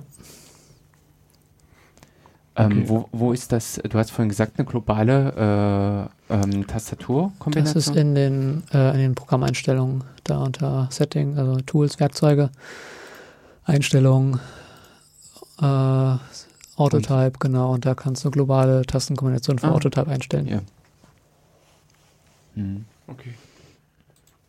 Gut, jetzt haben wir also quasi mal so ein bisschen testweise einen Eintrag erstellt und, und haben den quasi auch gleich wieder mal genutzt, um was in Autotype zu machen. Und also ich denke auch, ähm, also diese Funktion Autotype ist, ist so gefühlt für mich so ein, so ein großer Sprung gewesen. Also das ist so eines der Vorteile, wo ich wirklich sage, also Sowas mhm. muss ein Passwortmanager haben, der das, das bringt mich echt weiter. Mhm. Ja, muss natürlich ein bisschen aufpassen, dass man das richtige Fenster auch aktiv Richtig. hat, dass man das nicht einfach irgendwo eintippt und dann plötzlich irgendwo im Chat, den man vielleicht gerade oh. offen hat, dann irgendwie die Passwörter drinstehen und man schreiben muss, ups, äh, falsches Fenster. ja. äh, da sollte man ein bisschen aufpassen. Aber äh, ansonsten ist das ein sehr nützliches Feature, ja. Genau. Ja, das, das, hängt also unter Linux auch ein bisschen von dem Passwort, äh, von dem, von dem Fenstermanager ab, den man Natürlich. verwendet. Das ist mhm. halt äh, mir auch hin und wieder schon mal auf den Fuß gefallen. Echt? Hm? An welcher Stelle? Weil ich immer sozusagen dort äh, den Fokus habe, wo die Maus steht. Hm. Und, ah. und, wenn du aber mal sozusagen, wenn du mal mit der Maus wackelst und, äh, so. und dann bist ah. du aber, hast du den Fokus im falschen Fenster und damit geht es mhm. dann halt schief. Ich mache das äh, eher alles mit dieser globalen Tastenkombination. Ich habe hier bei mir mhm. auf Emacs-mäßigen äh, ja, kryptischen irgendwas liegen äh, blub gedrückt, dann ploppt dir das Fenster auf, du sagst, welches Passwort du haben möchtest und er fügt das auch ordnungsgemäß da ein. Okay. Hm. Dann muss ich vielleicht meine Arbeitsweise nochmal überdenken. Vielleicht mache ich das anders. Hm. Bis dahin, dass ich meine ZSH auch entsprechend konfiguriert habe, dass die die passenden Fenstertitel setzt. Hm. Wenn ich das Programm XY starte, dann setzt es den schönen Fenstertitel ah, okay. und dann weiß KeyPass XC gleich, ich brauche das. Cool. Na gut, da muss ich nochmal drüber nachdenken. Genau, jetzt kannst du aber jetzt, äh, also ja, das haben wir jetzt gemacht. Und jetzt kannst du quasi hier eine ganze äh, Latte von, von diversen Passwörtern anlegen. Ja. Und ähm, du hattest vorhin aber nochmal gesagt, dass man das nochmal ein bisschen strukturieren kann, diese, die Passwörter. Genau, wir hatten ja anfangs, anfangs gesehen, dass da links noch so ein Feld ist, wo halt irgendwie nur so eine Root-Gruppe drin ist. Hm. Da kannst du natürlich beliebige andere Gruppen anlegen. Das sind dann quasi so Ordner, in denen du dann deine Passwörter organisieren kannst. Und die Autotab-Einstellung, die kannst du übrigens auch pro Gruppe anlegen, nicht nur pro Eintrag. Ah. Mhm. Also da kann man so ein bisschen eben für die Gruppen schon eine Konfiguration mit vorgeben. Auch genau. das Symbol lässt sich dort wählen, hatte ich gerade gesehen. Genau, ich nutze, ja, genau. ich nutze das auch ein bisschen, um so ein bisschen thematisch die Passwörter ja. zu strukturieren. Äh, strukturieren. aber in der Regel alles, was halt wie ein Webpasswort ist, das habe ich eigentlich alles nur in einer Gruppe, weil ich die eh nur noch per Suche ansteuere, weil das zu viele geworden sind. Ja. aber so ein paar Offline-Passwörter für irgendwelche Shells und so weiter, die habe ich dann doch äh, manchmal in einer eigenen Gruppe. Das mhm. ist ein bisschen, mhm. dass ich die auch ein bisschen anklicken kann. Mhm, genau. Und da kann man auch gezielt sagen, im nur ähm, äh, Autotype nur für diese Gruppe. Genau. Das kannst du mhm. alles tun. Genau, also da kann man es halt ein bisschen aufstrukturieren. Ansonsten ist die Arbeitsweise quasi ähnlich. Das, was mir einfiel, was ich noch cool finden würde, mhm. aber das, ich glaube, das widerspricht der generellen Philosophie, soweit ich es zumindest verstehe, ist, ähm, dass ich jetzt sozusagen in, in äh, äh, meinetwegen ich sag mal, ich arbeite mit Jörg beim, beim Datenkanal zusammen mhm. und wir teilen uns da unsere Passwörter. Und ich, es gibt quasi jetzt eine Datenbank mit Jens-Passwörtern, dann gibt es eine, eine, sozusagen eine, eine, Gruppe mit Datenkanalspasswörtern und diese, diese Gruppe von Datenkanalspasswörtern würde ich gerne mit Jörg teilen. Genau, mhm. das funktioniert. Ah, okay, das funktioniert. Gut, das, also es war jetzt eine Sache, die mir jetzt gerade erst einfiel und ich dachte jetzt, das funktioniert nicht, aber dann erklär doch mal wie. Sa sagen wir, es funktioniert halb. Also es ist natürlich ein bisschen problematisch, weil das natürlich kein, kein Online-Dienst ist, wo du irgendwelche Benutzerrechte vergeben kannst mhm. oder so, sondern es ist halt einfach eine Datei, hast du das Passwort, hast du alle Passwörter. Mhm. So, aber was du natürlich machen kannst, ist, du kannst das ein bisschen, ein bisschen aufdröseln, dass natürlich irgendwie du verschiedene Passwortdatenbanken hast äh, von ja. denen natürlich das Passwort in einer dritten äh, äh, hinterlegt ist. Das, äh, das heißt, ihr beide kennt die Passwörter von den genau. beiden Datenbanken, aber es hat jeweils nur einer die Datenbank bei hm. sich rumliegen. Also wir legen drei Datenbanken an. Hm. Wir legen im Prinzip deine Jens-Datenbank, meine Jörg-Datenbank hm. und die Datenkanal. Hm. Datenbank. Genau, und die, die, die shared er untereinander. Das heißt, ihr kennt eure Passwörter gegenseitig, was prinzipiell ja. sich nicht vermeiden lässt. Hm. Äh, aber ihr könnt halt in der Datenbank das Passwort jeweils von der anderen Datenbank hinterlegen und es gibt das nette Feature, dass wenn ihr äh, dann das mit einer, mit einer File-URL da drin angelegt, dass ihr auch einfach direkt doppelt draufklicken könnt und diese Datenbank dann direkt aufgeht. Okay. Mhm. Genau, aber das, ich meine, dann habe ich ja trotzdem sozusagen dann zwei, mindestens zwei getrennte Datenbanken. Genau. Das hast du dann, mhm. genau. Ja. Was, was wir in der nächsten Version vielleicht noch ein bisschen haben, ist noch ein bisschen ein Feature, wo man ein bisschen aus verschiedenen Datenbanken so Einträge noch reinmerchen kann, mhm. so, dass das alles ein bisschen intelligenter wird. Aber vom Prinzip her ist es halt eine Offline-Datenbank, da kann man keine Benutzerrechte vergeben. Das mhm. ist einfach nicht möglich. Mhm. Okay. Na, wer die Datei in der Hand hat, der hat das. Genau. Richtig, ja. Genau. Mhm. Also das, da war da also meine Annahme doch noch richtig, also weil das hätte mich jetzt doch überrascht, wenn es irgendwie gegangen wäre. Also das ja, also man, man, man kann so ein bisschen in die Richtung gehen, aber ja. komplett möglich ist es mhm. natürlich nicht. Also ich kenne dieses Szenario eben äh, von einer Firma, dass mhm. es eben die zentralen Passwörter gibt für gewisse Dienste, aber die Mitarbeiter eben ihre eigenen auch haben. Und äh, da gibt es eben diese zentrale Datenbank. Mhm. Äh, und der Benutzer, äh, der Mitarbeiter bekommt im Prinzip das Passwort dafür genannt, legt sich seine eigene Datenbank dann an und äh, kriegt über diesen einfach diese File-URL ja. den Zugriff darauf. Genau womit sich das auch schön einbindet. Mhm. Ohne dass er äh, die Datenbank vom, äh, von äh, Kollegen oder sowas kennen ja. muss. Gut, schön. Mhm. Genau, was sind sonst noch an Features? Also ein, ja, oder. oder mhm. Was das ist noch erwähnenswert? Also, erwähnenswert, das sind eigentlich die meisten Features. Also wir haben natürlich auch so ein äh, kleines, ah. kleines Preview-Panel da unten, also dass man so einen Eintrag hätte, den du gerade wieder ausgelöscht hast. Nee, du hast den nur in der Root-Gruppe. Ne? Ich habe den, du draufklickst, könnt ihr den jetzt dann, dann siehst du da unten, dass du dieses, dieses Preview-Panel hast, wo du dann auch ohne, dass du auf den Eintrag reingeben musst, halt mhm. irgendwie schnell irgendwie ein paar, paar Sachen siehst. Und was wir halt auch haben, das ist vielleicht noch ein, ein erwähnenswertes Feature, ist äh, ein, Einmalpasswörter haben wir. Einmalpasswörter? Äh, es gibt ja neben YubiKeys auch noch die Möglichkeit, so äh, Time-Based One-Time-Passwords auf Webseiten mhm. zu verwenden. Mhm. Und die sind auch mit einem kleinen Algorithmus äh, generiert, äh, wo halt in dem Client ein Secret hinterlegt ist. Und durch dieses Secret können also sowohl der Server als auch der Client das gleiche Secret berechnen, also das gleiche Einmalpasswort berechnen und das dann abgleichen. Und äh, dieses Seed, dieses kleine Secret da, das können wir in der Datenbank hinterlegen. Und dann kann mhm. KeePassXC automatisch äh, die Einmalpasswörter berechnen. Mhm. Wie geht das? Das geht so, dass du halt äh, auf den Eintrag rechts draufklickst Genau, und dann äh, klickst du da auf One-Time-Passwort generieren, TOTP da einrichten und da musst du da den Schlüssel eingeben. Okay. Und äh, da wir jetzt keinen Schlüssel haben, kannst du mal irgendwas eingeben äh, und dann mal auf OK klicken. Und wenn du da jetzt rechts draufklickst auf das Ding, dann kannst du dir das One-Time-Passwort da rauskopieren äh, wird jetzt nichts sein, wird wahrscheinlich invalid sein, weil das halt kein gültiger, okay. kein gültiger Seed ist, ja, aber ja. so funktioniert das. Schön.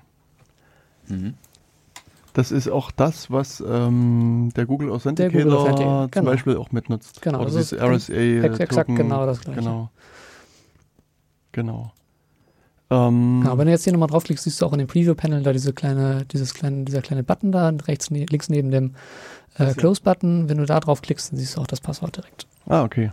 Mhm. Hm. Alles klar. Invalid TOTP Secret Key, ja. Genau. Ähm, bei mir ist es nun manchmal so, dass ich einen, ein Passwort brauche, was ich sozusagen, äh, also nur einmalig brauche, das will ich nicht speichern, das brauche ich quasi in der Sekunde einmalig. Mhm. Ähm, und dann vergesse ich es wieder. Gibt es Also die Möglichkeit, genau, also gibt es die Möglichkeit, das irgendwie mit wenigen Klicks zu erzeugen? Du meinst einfach nur ein Passwort zu erzeugen, ohne es zu speichern? Richtig. Ja, dafür haben wir oben diesen dicken schwarzen äh, Würfel. Wenn du da draufklickst, dann öffnet sich der Passwortgenerator Mhm. und alles, was du da generierst, wird nicht gespeichert. Okay. Also ich meine, ich kenne jetzt die, die Anwendungsfälle der Menschen da draußen, aber mir passiert das halt relativ häufig und deswegen, also ich finde das dieses Feature halt auch extrem nützlich, da einfach sozusagen drauf zu klicken, Passwort zu nehmen und dann fertig. Ja. Ja. Also insbesondere, ähm, falls man sich fragt, wofür ich das brauche, um, um Listen anzulegen. Also ich lege halt relativ häufig Mailinglisten, Mailinglisten an Mhm. und dann musst du halt so in, bei Mailman ein, ein Passwort genau. hinterlegen. Und warum Und speicherst du das nicht? na, aber ich muss erstmal initial eins herbekommen. Ach so, Also das, das, der, der Ah, Punkt ist, dass ich erstmal mir eins sozusagen überlegen muss.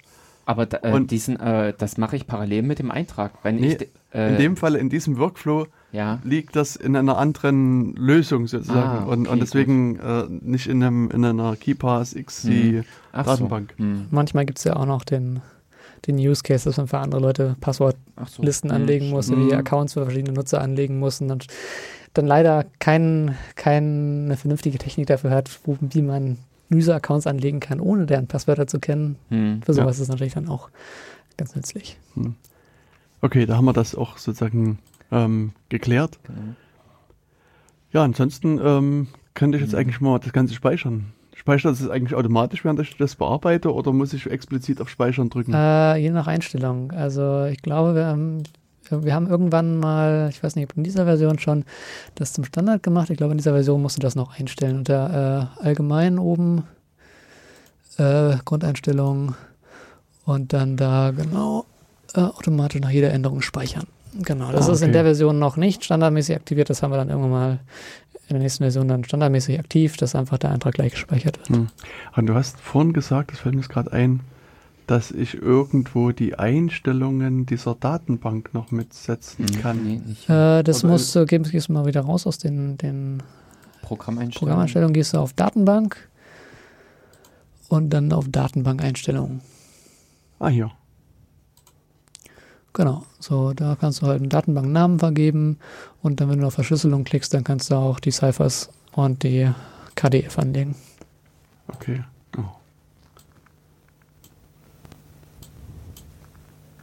Mhm. Okay, interessant. Jetzt Ja. ste äh, steht aber hier ähm, Argon 2 empfohlen, aber ausgewählt ist. Ja, genau, das ist, äh, das, das ist noch das alte vom, der, die alte äh, Key Deriva- Derivation Function. Ähm, die haben wir aus Kompatibilitätsgründen noch auf der AES KDF gelassen. Aber in der nächsten Version wird dann auch die Argon 2 KDF dann der Standard sein. Hm. Genau, das sind so Einstellungen, die man etwas benutzerfreundlicher als hier dann halt in dem, in dem neuen Datenbank äh, Creation Hm. Dialog dann hat. Hm. Was ist eigentlich die neue Version? Also wäre das dann die Dreier? Äh, du meinst von der Datenbank? Nee, ähm, jetzt, wenn wir im Prinzip immer wieder neue Programmversionen Mhm. angesprochen haben, äh, wird es dann einen großen Major äh, geben? Ähm, wir lassen eigentlich immer die, die zwei davor, weil um die Leute nicht zu verwirren, weil es halt irgendwie das KeyPass 2 noch gibt und so. Äh, das wird dann die 2.4 sein. Aha. Und jetzt, also hier oben steht irgendwie Verschlüsselungsalgorithmus ist standardmäßig AES. Genau, da gibt, gibt noch 256. Twofish und Charter 20. Genau, habt ihr das äh, selber geschrieben oder nutzt ihr AES? eine Bibliothek? Nein, wir nutzen äh, LeapGcrypt. Okay, Das ist der, die, die Krypto implementieren wir nicht selbst. Nein, okay. Ich denke, das ist auch noch ein das ist ganz wichtiger. Hinweis für die fachkundischen Leute da draußen. Äh, Gibt es irgendeinen Grund, warum ihr euch für 256-Bit AES entschieden, entschieden Wir haben uns gar nicht dafür entschieden. KeyPass hat sich dazu entschieden. Okay, Äh, also KeyPass. sonst keinen Grund, nein. Theoretisch können wir auch 128 anbieten. Hm, Äh, die Frage ist, ob das vom Dateiformat unterstützt wird dann am Ende, genau. Das, Ja, also es wird vom Dateiformat unterstützt, Ach so. es wird halt nur nicht Aha. von KeyPass unterstützt, also von da wird die Datei nicht auf, Äh, die kannst du okay. dann nicht aufmachen, weil Hm. dann die Cipher falsch ist. ja, Schön. okay. Also es ist einfach aus Kompatibilitätsgründen. Mit Genau. Twofish wird auch nicht unterstützt von KeyPass, das wenn du das hier auswählst, Mhm. dann wirst du die auch nicht in KeyPass öffnen können. Hm. Aber Charger 20 und Ice, Kann man das ändern, wenn man es einmal gemacht hat? Das kannst du wieder ändern. Ja, ja. okay, also encode das Mach irgendwas um. mal. Flop. Okay, Mhm. das geht's. Ja. Und wenn die äh, Datei, also wenn ich die Datei jetzt nehme, speichere die mir auf meine Backup-Diskette Mhm. und trage die an einen anderen Rechner und versuche die da wieder einzuspielen und da ist irgendwie äh, eines meiner Kinder hatte auf der Backup-Diskette, der kratzt immer so ein kleines Loch rein, weißt Ja, du, und genau. da fällt quasi genau ein Bit in dieser Datenbank um. Wenn da ein Bit umgefallen ist, dann wirst du einen HMAC-Fehler kriegen, dann wird sie das nicht öffnen lassen. Okay. Also das heißt, das Du solltest ein Backup haben von der Datei. richtig. Das ist wichtig. Genau, also das ist, war jetzt so die Frage nochmal. Also Ähm, dabei liegt aber KeePass XC auch eine, du kannst auch immer die alte Version, also er, dass er zwei äh, Versionen auf der Festplatte hat. Äh, ja, wir haben, wir haben so ein, so ein Feature, dass halt so ein, wenn der Speicher so eine Backup-Datei daneben Mhm. anlegt. Äh, ist, glaube ich, mittlerweile auch standardmäßig aktiviert. Oder vielleicht auch nicht, ich weiß es gar nicht. Äh, genau, das kannst du machen, aber natürlich solltest du neben dieser Backup-Datei natürlich auch ein richtiges Backup haben, weil wenn du zweimal speicherst, dann ist halt auch dein Mhm, anderes Backup dann halt äh, Mhm. hinüber. Genau. Und jetzt habe ich irgendwie die Software jetzt eine ganze Weile in Benutzung gehabt und st- stoße an irgendeiner Stelle an die Grenze. Zum Beispiel, dass ich jetzt irgendwie mit Jörg meine Berechtigung teilen will oder dass ich irgendeinen anderen obskuren Anwendungsfall vielleicht habe, der, der sich mir nicht direkt erschließt. Ähm, wie, wie wird ich denn jetzt weitergehen? Wie kann ich denn da Hilfe bekommen? Kann ich irgendwie dich anrufen? Steht deine Telefonnummer irgendwie? Und, Die Telefonnummer steht da nicht, nein. äh, es Schade. steht tatsächlich meine Adresse und E-Mail, äh, meine E-Mail-Adresse nicht, unsere E-Mail-Adresse steht da. okay, ich aus, kann dich äh, besuchen. Im, Ich genau, komme auch mit Kaffee und Kuchen vorbei. Im, im, im, im Impressumspflicht, äh, ja, wenn du, wenn du Kaffee und Kuchen mitbringst, dann vielleicht. Okay. Äh, nee, aber im Ernst, also wie. ansonsten ansonsten äh, unser Anlaufpunkt ist halt GitHub. Okay. Das denke ich mal, ist auch für einen vielleicht nicht so technische Nutzer vielleicht noch irgendwie halbwegs nutzbar. Äh, es ist halt nicht so anders wie von einem anderen Social Media Plattform. Mhm. Äh, genau, da kannst du halt äh, einen Bug Report anlegen, einen Feature Request äh, stellen. Und ansonsten gibt es noch das schöne alte IRC. Äh, genau, da sind wir Entwickler auch immer, immer online. Also es gibt da zwei IRC-Kanäle. Äh, das eine für die normalen Ja, genau. Benutzerfragen. Genau, Genau. einer für die Benutzerfragen, das ist der Hash KeePassXC und auf Freenode. Und dann gibt es den Hash KeePassXC Dev, also Mhm. Dash Dev. Äh, das ist der für die Entwickler. Und wie viele Nutzeranfragen gibt es so? Habt ihr viel Interaktion mit euren Nutzern da draußen oder wie sieht es aus? Wir haben ziemlich viel Interaktion, ja. Also der ähm, IRC, der ist immer mal gut was los. Also es ist nicht, nicht, nicht die Flut, aber Mhm. es ist immer gut was los. Aber vor allem steht halt der, der GitHub-Tracker nicht rum, äh, nicht, nicht still. Also Hm. wenn man, wenn ich da halt irgendwie mal irgendwie ein paar Stunden nicht, nicht reingeguckt habe, dann sind da gleich irgendwie ein ganzer Haufen Notifications. also da ist, ist ordentlich Aktion drin. Mhm.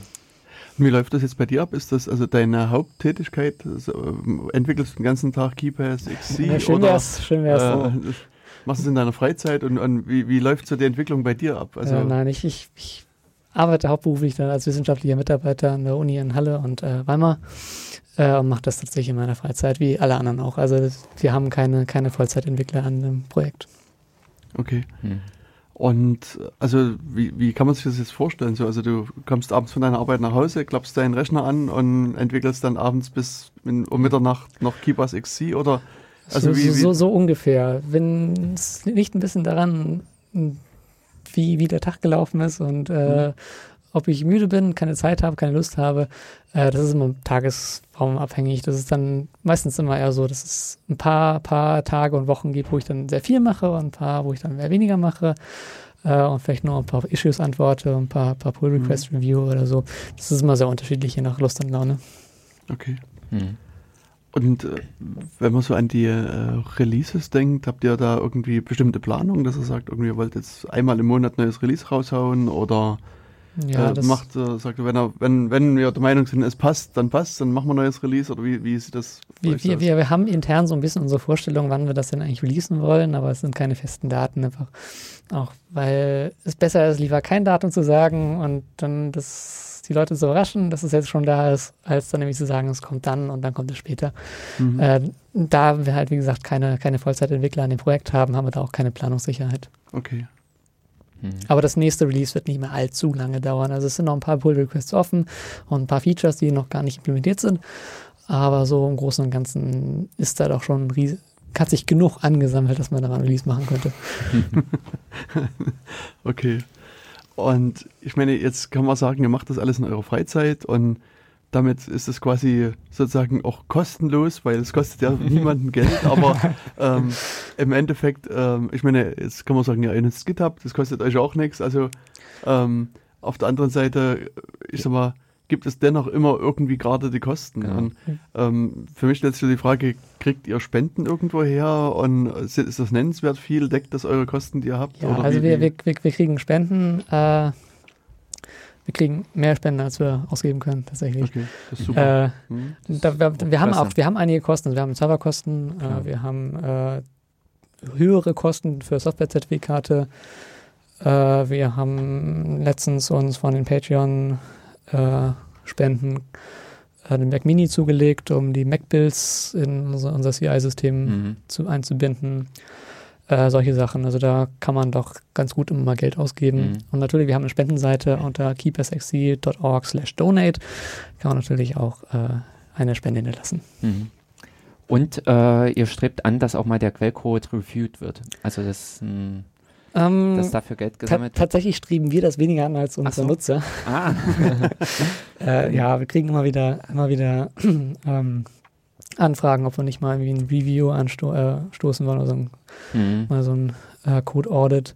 Äh, haben wir uns selbst tatsächlich noch nicht drum gekümmert, weil natürlich so ein Code-Audit immer auch nur so ein Snapshot von einem Code mhm, äh, wirklich repräsentieren kann. Und selbst ein Audit für einen Snapshot ist halt nicht so, dass es jetzt heißt, dass die Software sicher wäre. Ne? Das heißt nur, dass jetzt keine offensichtlichen Fehler drin sind, die er mit der Reviewer gefunden hätte. Äh, äh, was wir halt vermehrt jetzt machen, ist halt so äh, automatische Tools für statische Code-Analyse zu verwenden. Mhm. Um halt äh, die meisten Fehler, die halt so ein Reviewer oder so ein, so ein Auditor dann halt auch anmerken mhm. würde, halt dann direkt automatisiert und ohne äh, ein paar fünf-, sechsstellige Summen in die Hand nehmen zu müssen, äh, dann halt direkt erkennen können. Solche mhm. Sachen machen wir. Und wenn wir natürlich äh, irgendwie Funds bekommen für so ein Audit, dann können wir das natürlich auch tun. Mhm. Was verwendet ihr da jetzt äh, als Tools äh, für die Analyse und sowas? Ähm, für die, also natürlich, das, das Simpleste ist natürlich erstmal ein, ein Address Sanitizer, den wir drüber laufen lassen. Mhm. Äh, ansonsten gibt es, äh, wie heißt das? Geh mal drauf auf den Pull Request. Code, Code, Code Factor heißt das, glaube ich. Ähm, dieses große freie Projekt, was nicht das also hier. Pull Requests. Äh, äh, ah, ich bin hier, wir sind gar nicht eingeloggt, das ist offensichtlich gerade nicht. Ich glaube, Code Vector ja. heißt das. Genau, das ist ein Online-Dienst, der quasi eine statische ja. Code-Analyse macht auf den Pull Requests. Hm der hier zwar irgendwie viel anzeigt, glaube ich, bei eurem Projekt, aber vieles ist auch Blödsinn. Gelernt, ja, wir haben das nicht, wir haben das nicht als, also anders als unser CI-System haben wir das nicht als Mandatory-Check mm. drin, weil ab und an sind so ein paar Sachen wie äh, Complex Function oder so, wo dann ja, halt genau. irgendwie, ein paar, irgendwie zwei Zeilen zu viel drin sind, dann ist das halt gleich irgendwie, irgendwie eine Warnung oder ein Fehler und der lässt sich auch nicht ausschalten. Deshalb ist das gut zu haben und ah. manchmal muss man dann das, das rote Kreuz dann da akzeptieren. Hm, genau. Also auch mit Vorsicht. Genau, hier, ich glaube, dieses rote Kreuz, das kommt tatsächlich sogar daher und darauf klicken, sehen wir es immer noch nicht, keine Ahnung, aber irgendwie hm. das rote Kreuz kommt auf jeden Fall davon Code Factor da, Details. Ja, hm. Genau, das ist irgendwie hm. if hat keinen Funktionsbody. Genau. Okay. okay. Preprocessor Magic. Ja. genau. Also mir sind noch zwei Features hm. eingefallen. Aha. Ähm, einerseits, was ich verwende, ist diese SSH-Geschichte. Ja.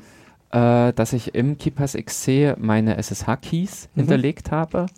Und beim Öffnen der Datenbank werden automatisch ja die Schlüssel beim SSH-Agent hinterlegt. Ja, genau. Das ist ein Feature, was man äh, nutzen kann. Da kannst du halt dann, genau, wie gesagt, einen SSH-Key als entweder direkt von der Platte laden mhm. und dann halt äh, das damit nur entschlüsseln. Ja. Äh, oder du kannst den SSH-Key auch direkt in der Datenbank speichern und er wird dann in den SSH-Agent eingefügt. Das sind die beiden Möglichkeiten, die du dann hast und dann kannst du halt verschlüsselte SSH-Keys verwenden, äh, und KeePassXC die automatisch zum Agent hinzufügen lassen. Hm. Und die zweite äh, Geschichte ist die Browser-Integration. Mhm. Das ist nämlich das, was mir auch bei vielen, vielen anderen äh, fehlt, dass man äh, gar nicht erst, wie du es vorhin beschrieben hast, äh, von der Webseite rüberspringen muss ins andere Fenster, Generator öffnen und dann wieder rü- zurückkopieren, Mhm. sondern man hat es ja direkt dann auch mit der Pa- Erweiterung in den äh, Eingabefeldern im Browser. Genau, wir haben, wir haben ein Browser-Plugin, KeePassXC Browser heißt es. Das gibt es für äh, alle, alle Arten und Abarten von Chrome Hm. und für Firefox. Also alle, alle modernen Browser, die quasi diese Web-Extensions API unterstützen, Hm. gibt es das. Es gab vor was anderes, es gab vor äh, KeePass HTTP. Äh, Das Mhm. ist so ein HTTP-Protokoll, äh, was wo KeePass XC quasi dann an den Port lauscht und dann da auf die Eingaben wartet. Äh, das haben wir dann retired dafür, Hm. äh, weil es A halt, ein- es ist halt ein Third-Party-Plugin gewesen und die, das Protokoll ist nicht besonders sicher gewesen. Mhm. Und es hat halt auch den Nachteil, dass halt, wenn du ein Mehrbenutzersystem hast, dann natürlich das an den Port hast und natürlich andere Mhm. Benutzer dieses Systems dann das in den Port, auch wenn es verschlüsselt ist, nicht gut verschlüsselt, aber es ist verschlüsselt, äh, dann natürlich an den Port auch mitlauschen können, während das hier natürlich nur für den Nutzer Mhm. zugänglich ist und dazu verschlüsselt. Hm. Das, Genau. das ist es, oder? Genau, das ist, das ist genau KeePassXC Browser. Das Hat auch ist, dasselbe Logo. Genau, das, das, das ist auch direkt von uns. Das ist nicht, Mhm. nicht irgendeine Drittanwendung oder so, sondern das ist auch direkt von uns.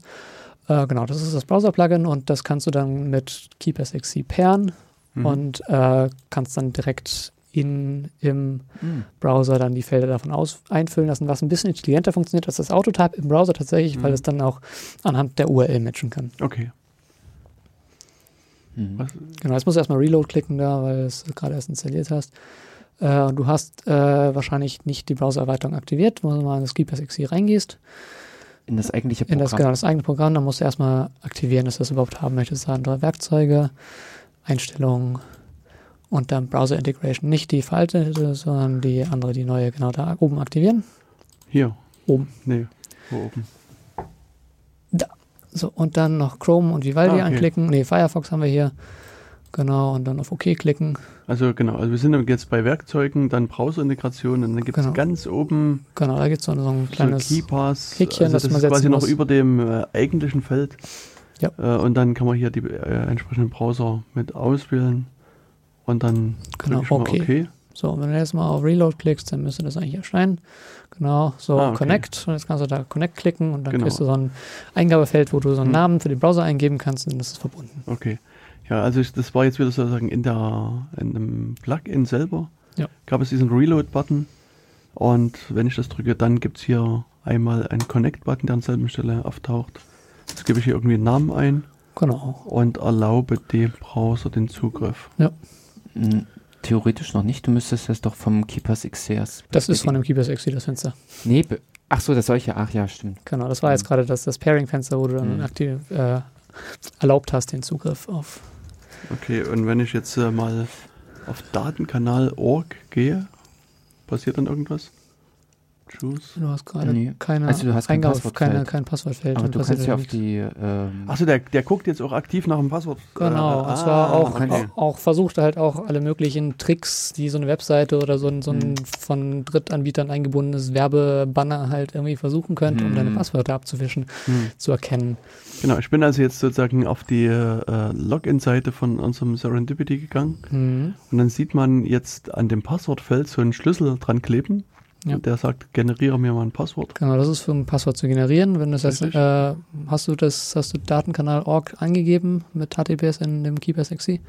Dann müsste Das habe ich, eigentlich gleich ich glaube zumindest, ist, also ich habe es vorhin mal gemacht, aber ich habe mittlerweile so viel drin ja, rum. Doch, HTTPS hier, ja. Datenkanal.org, genau. nee, das S fehlt doch, oder? Nee, HTTPS ist da Ist drin. Ach so, okay, genau. dann- Dann müsstest du jetzt eigentlich, wenn du die Seite mal irgendwie neu liest oder da oben auf Redetect Credential Fields klickst, dann müsste da jetzt eigentlich ein, eine Vorschlag Best- machen. eine Bestätigung Genau, also ich bin jetzt sozusagen wieder auf dieses ähm, Browser. auf das Plugin-Fenster gegangen. Und also das ist für mich noch irgendwie so weit weg, dass meine Brille das nicht mehr leistet, was da steht. Also hier oben steht Settings, Choose Custom Login Fields for this page und äh, dann gibt es hier so ein Schloss. Genau, aber kannst du die Daten wieder schließen. Genau. Und wie Und kriege ich das jetzt Nee, hier das- einge... Ja, wenn du mal, jetzt mal einfach Rechtsklick drauf machst hier irgendwie und dann mal KeePassXC Browser, Okay, Username und Passwort einfüllen, Mhm. dann solltest du ein, ein Feld, äh, eine. Auswahl Mhm. kriegen. also wenn ich sozusagen bei dem Feld Benutzername hier draufklicke, Mhm. dann auf mit der Mhm. rechten Maustaste, Dann kann ich ganz zu. unten ist- Ach nee, Nee, unten, ganz ganz, unten. unten. Mhm. Ah, KeyPass XC Browser heißt das. Mhm. Gut, und dann Fill Username and Passwort. Mal gucken, ich probiere das mal. No Logins found. Genau, das äh, wundert mich jetzt gerade. Funktioniert gerade nicht. Warum nicht? No Logins found, sagt er. Müsste eigentlich. Eigentlich. Ach, da steht nur HTTPS. Ha, da steht Ah, nicht das S, da T. steht das T. Ah, Genial. HTTPS. Weil eigentlich sollte das auch automatisch kommen. Wenn du jetzt mal die Seite Genau. neu lädst, dann sollte eigentlich automatisch das Genau. Fenster aufgehen. Welches die hier? Genau, wenn du F5. hier mal neu lädst. Genau, siehst du, da erlauben. Ah, okay. So, wenn du jetzt erlaubst, dann musst du auch gar nicht Rechtsklick drauf machen. Mhm. Okay. Was steht da? Genau, erlauben. Und dann musst du nur in das Feld einmal reinklicken. Hm. Äh, so, hier Und- Passwort. Äh, Okay. Und jetzt könnte ich natürlich hier Login klicken, aber das. Das falsch. da- ist das falsche Passwort, ja. Aber wieso Genau. muss, achso, das, muss- ich muss mir das dann Genau, wenn, merken. du das, wenn du die Seite neu liest, kommt das Fenster wieder, außer du klickst die Okay. Entscheidung merken. Ah, alles klar. Mhm. Und er kann im Prinzip mit unterschiedlichen Benutzernamen umgehen. Äh, Also wenn man für eine Seite mehrere Logins hat Hm. und auch ähm, an äh, unterschiedliche URLs, habe ich Mhm. auch einige Seiten, die einfach mit unter, äh, unterschiedlichen Mhm. URLs arbeiten. Was, was auch funktioniert, ist äh, diese Seiten wie die Google-Login-Seite, wo du eine Seite hast Das für den. Nutzernamen, dann Mhm. Button klicken musst und Ja. dann das Passwort kriegst, das funktioniert auch. Solange das nicht, nicht zu viele Redirects sind, die da gemacht werden, funktioniert das auch. Okay. Und du kannst auch, das kannst auch, wenn du, wenn der erkennt, dass du andere Login-Daten abgesendet hast, als da eingegeben wurden, Mhm. dann fragt er dich, ob du das gerne updaten möchtest in der Datenbank. Mhm. Beziehungsweise wenn du was Neues ausfüllst, fragt er dich gleich, soll ich speichern? Also Genau. wenn es ein neuer Eintrag. Genau. Und dann erscheint ein komplett neuer Eintrag eben in der Datenbankliste, äh, also in der, in der Datenbank. Hm. Okay. Also dies, äh, diese Browser-Erweiterung finde ich wahnsinnig praktisch, äh, weil sie im Prinzip beim Web, äh, also im Web die Arbeit damit äh, Ja. erleichtert und am Ende bei ähm, das ist eigentlich so das Hauptproblem, weshalb man ja überall das gleiche Passwort früher verwendet hat, Mhm. äh, damit man sich das Ganze beim Eintippen auch noch erleichtert hat. Ah, das ist jetzt tückisch. Das ist tückisch, ja. Äh, ich glaube, du musst hier tatsächlich dann, äh, das Problem bei Google ist halt, dass sie so ein bisschen, ein bisschen Custom-Felder haben. Da musst Ja. du dann erstmal accounts.google.com als Adresse haben und dann musst du gucken, ob er das auch automatisch erkennt oder ob du Rechtsklick reinklicken Ja. musst. Das ist manchmal ein bisschen unterschiedlich. Hm, Also ich habe das jetzt halt mal probiert mit Google und hatte da als, äh, in, als, als ein neues Feld angelegt und dort mail.google, ah, mail.google.com eingegeben. Und das äh, funktionierte natürlich nicht. Ja, Jetzt, ähm, Rechtsklick drauf und dann Hab- Username only müsste es dann auch. Username, Passwort, Ja, genau, da klickst du das an. Klick. geht nicht. Und, Geht gerade nicht. hm. Ach, guck mal, da oben dein Schlüssel ist auch gerade grau. Welcher Schlüssel? Äh, das Symbol in der Leiste, ja. Ähm, hier mal Lad die Seite, lad die Seite einfach nochmal neu. Das müsste eigentlich funktionieren. Mhm. So, also ich gehe nochmal hier zurück, zurück, zurück. So. Hier bin ich mal losgelaufen und jetzt sage ich bitte schön anmelden. Oh, jetzt ist es grün. So, probieren wir mal. Nutzernamen Ah, eintragen. funktioniert gerade nicht, Hm. Vorführeffekt. Naja, Google macht auch mal gerne irgendwelche, Hm. irgendwelche komischen Sachen mit ihren Login-Feldern, dass die irgendwie nicht automatisch füllbar sind. Kann, kann auch sein, dass ich hier mich vertippt habe, wie ich gerade sehe. Accounts.google Oder ist das. Jetzt müsste hinhauen. Accounts, guckt nochmal, also macht nochmal Kontrolle. Äh, Accounts.google.com, ja, sieht richtig aus. Mach, Okay, also nochmal ein neuer Versuch. sonst mach einfach Copy-Paste. Um. Aber ich habe es auch schon gesehen, dass es klappt. Ja. Oder also, das Ansonsten Bug. Report öffnen und dann fixen wir das. Google ist ja ein Sehr schlechtes. Beispiel. Wie gesagt, die machen immer irgendwelche Shenanigans genau. mit ihren Login-Feldern. Hm. Hm, Also hier, das, das äh, will nicht so. Du kannst auch manchmal Dinge nicht rauskopieren und so. Es ist manchmal ein bisschen Mhm. anstrengend. Hm, Okay, also Google ist äh, eine Herausforderung. Google ist eine Vielleicht. Herausforderung. Ja. Ich meine, das kann man natürlich von Google-Seite auch verstehen. Die wollen ja, dass äh, was möglichst wenig automatisiert da Ja. das macht. Ja, was, was du immerhin machen kannst, du kannst Dinge per Copy and Paste reinfügen. Genau. Das hatte ich auch schon Seiten, wo einfach die Paste-Funktion deaktiviert war. Dann musstest du das Passwort händisch da eintippen und das Echt? ging halt gar nicht. Ja. Also das ist, das ist so, also wenn du, wenn du verhinderst, dass du die Dinge rauskopieren kannst, okay, sehe ich ein. Wenn du verhinderst, dass du die Dinge reinpasten kannst, nein, bitte Hm. nicht. Ja, Na, das, man möchte nicht, dass die Nutzer einen Passwortmanager verwenden. ja Das dient, das, dient der Security. ey, da, den Eindruck habe ich auch so. Und Ja. einige Banken legen da auch. Ja, Ja, wir, wir, wir, das, das ist so ein ganz netter Nebeneffekt. Man kriegt halt von den Leuten immer das Feedback, was für seltsame Passwort. Äh, Gewohnheiten so manche Firmen dann eigentlich Mhm. haben. Es gibt ja auch noch dieses komische Schema, wo du ein Passwort anlegst und dann aber beim Login nicht nach dem Passwort gefragt wirst, sondern nach dem zweiten, fünften und siebten ja, äh, ah, Zeichen aus diesem echt? Passwort. Genau. Äh, da hatten wir dann auch schon verschiedene äh, äh, Feature-Requests, das dann zu implementieren. Wir haben es nicht implementiert am Ende. Äh, weiß nicht, vielleicht machen wir das immer noch. Vielleicht ist das auch einfach zu blöd. Ja, Es wird aussterben. Was hintenrum nämlich auch irgendwie nicht gerade für äh, gehashte Passwörter Ja, ja, du kannst das schon, aber du musst halt jede Kombination hashen. Uh, uh. Oder, oder halt so ein, so ein, so ein Secret Sharing machen, das geht auch. Aber es ist halt Mhm. alles wesentlich komplizierter, als einfach das Passwort zu hashen und zu salten und Ja. äh, das dann den Nutzer eingeben zu lassen. ja, Schön. Genau. Also ich mit meiner, äh, mit meinem Einsatz, ich weiß jetzt gar nicht, wie lange ich es jetzt habe, äh, etliche Monate, muss Mhm. sagen, bin, hat sich A, mein ganzes Verhalten geändert, Hm? was natürlich im Prinzip die Passwörter betrifft und auch äh, wirklich besser geworden. Es ist auch für mich einfach leichter in der täglichen Bedienung.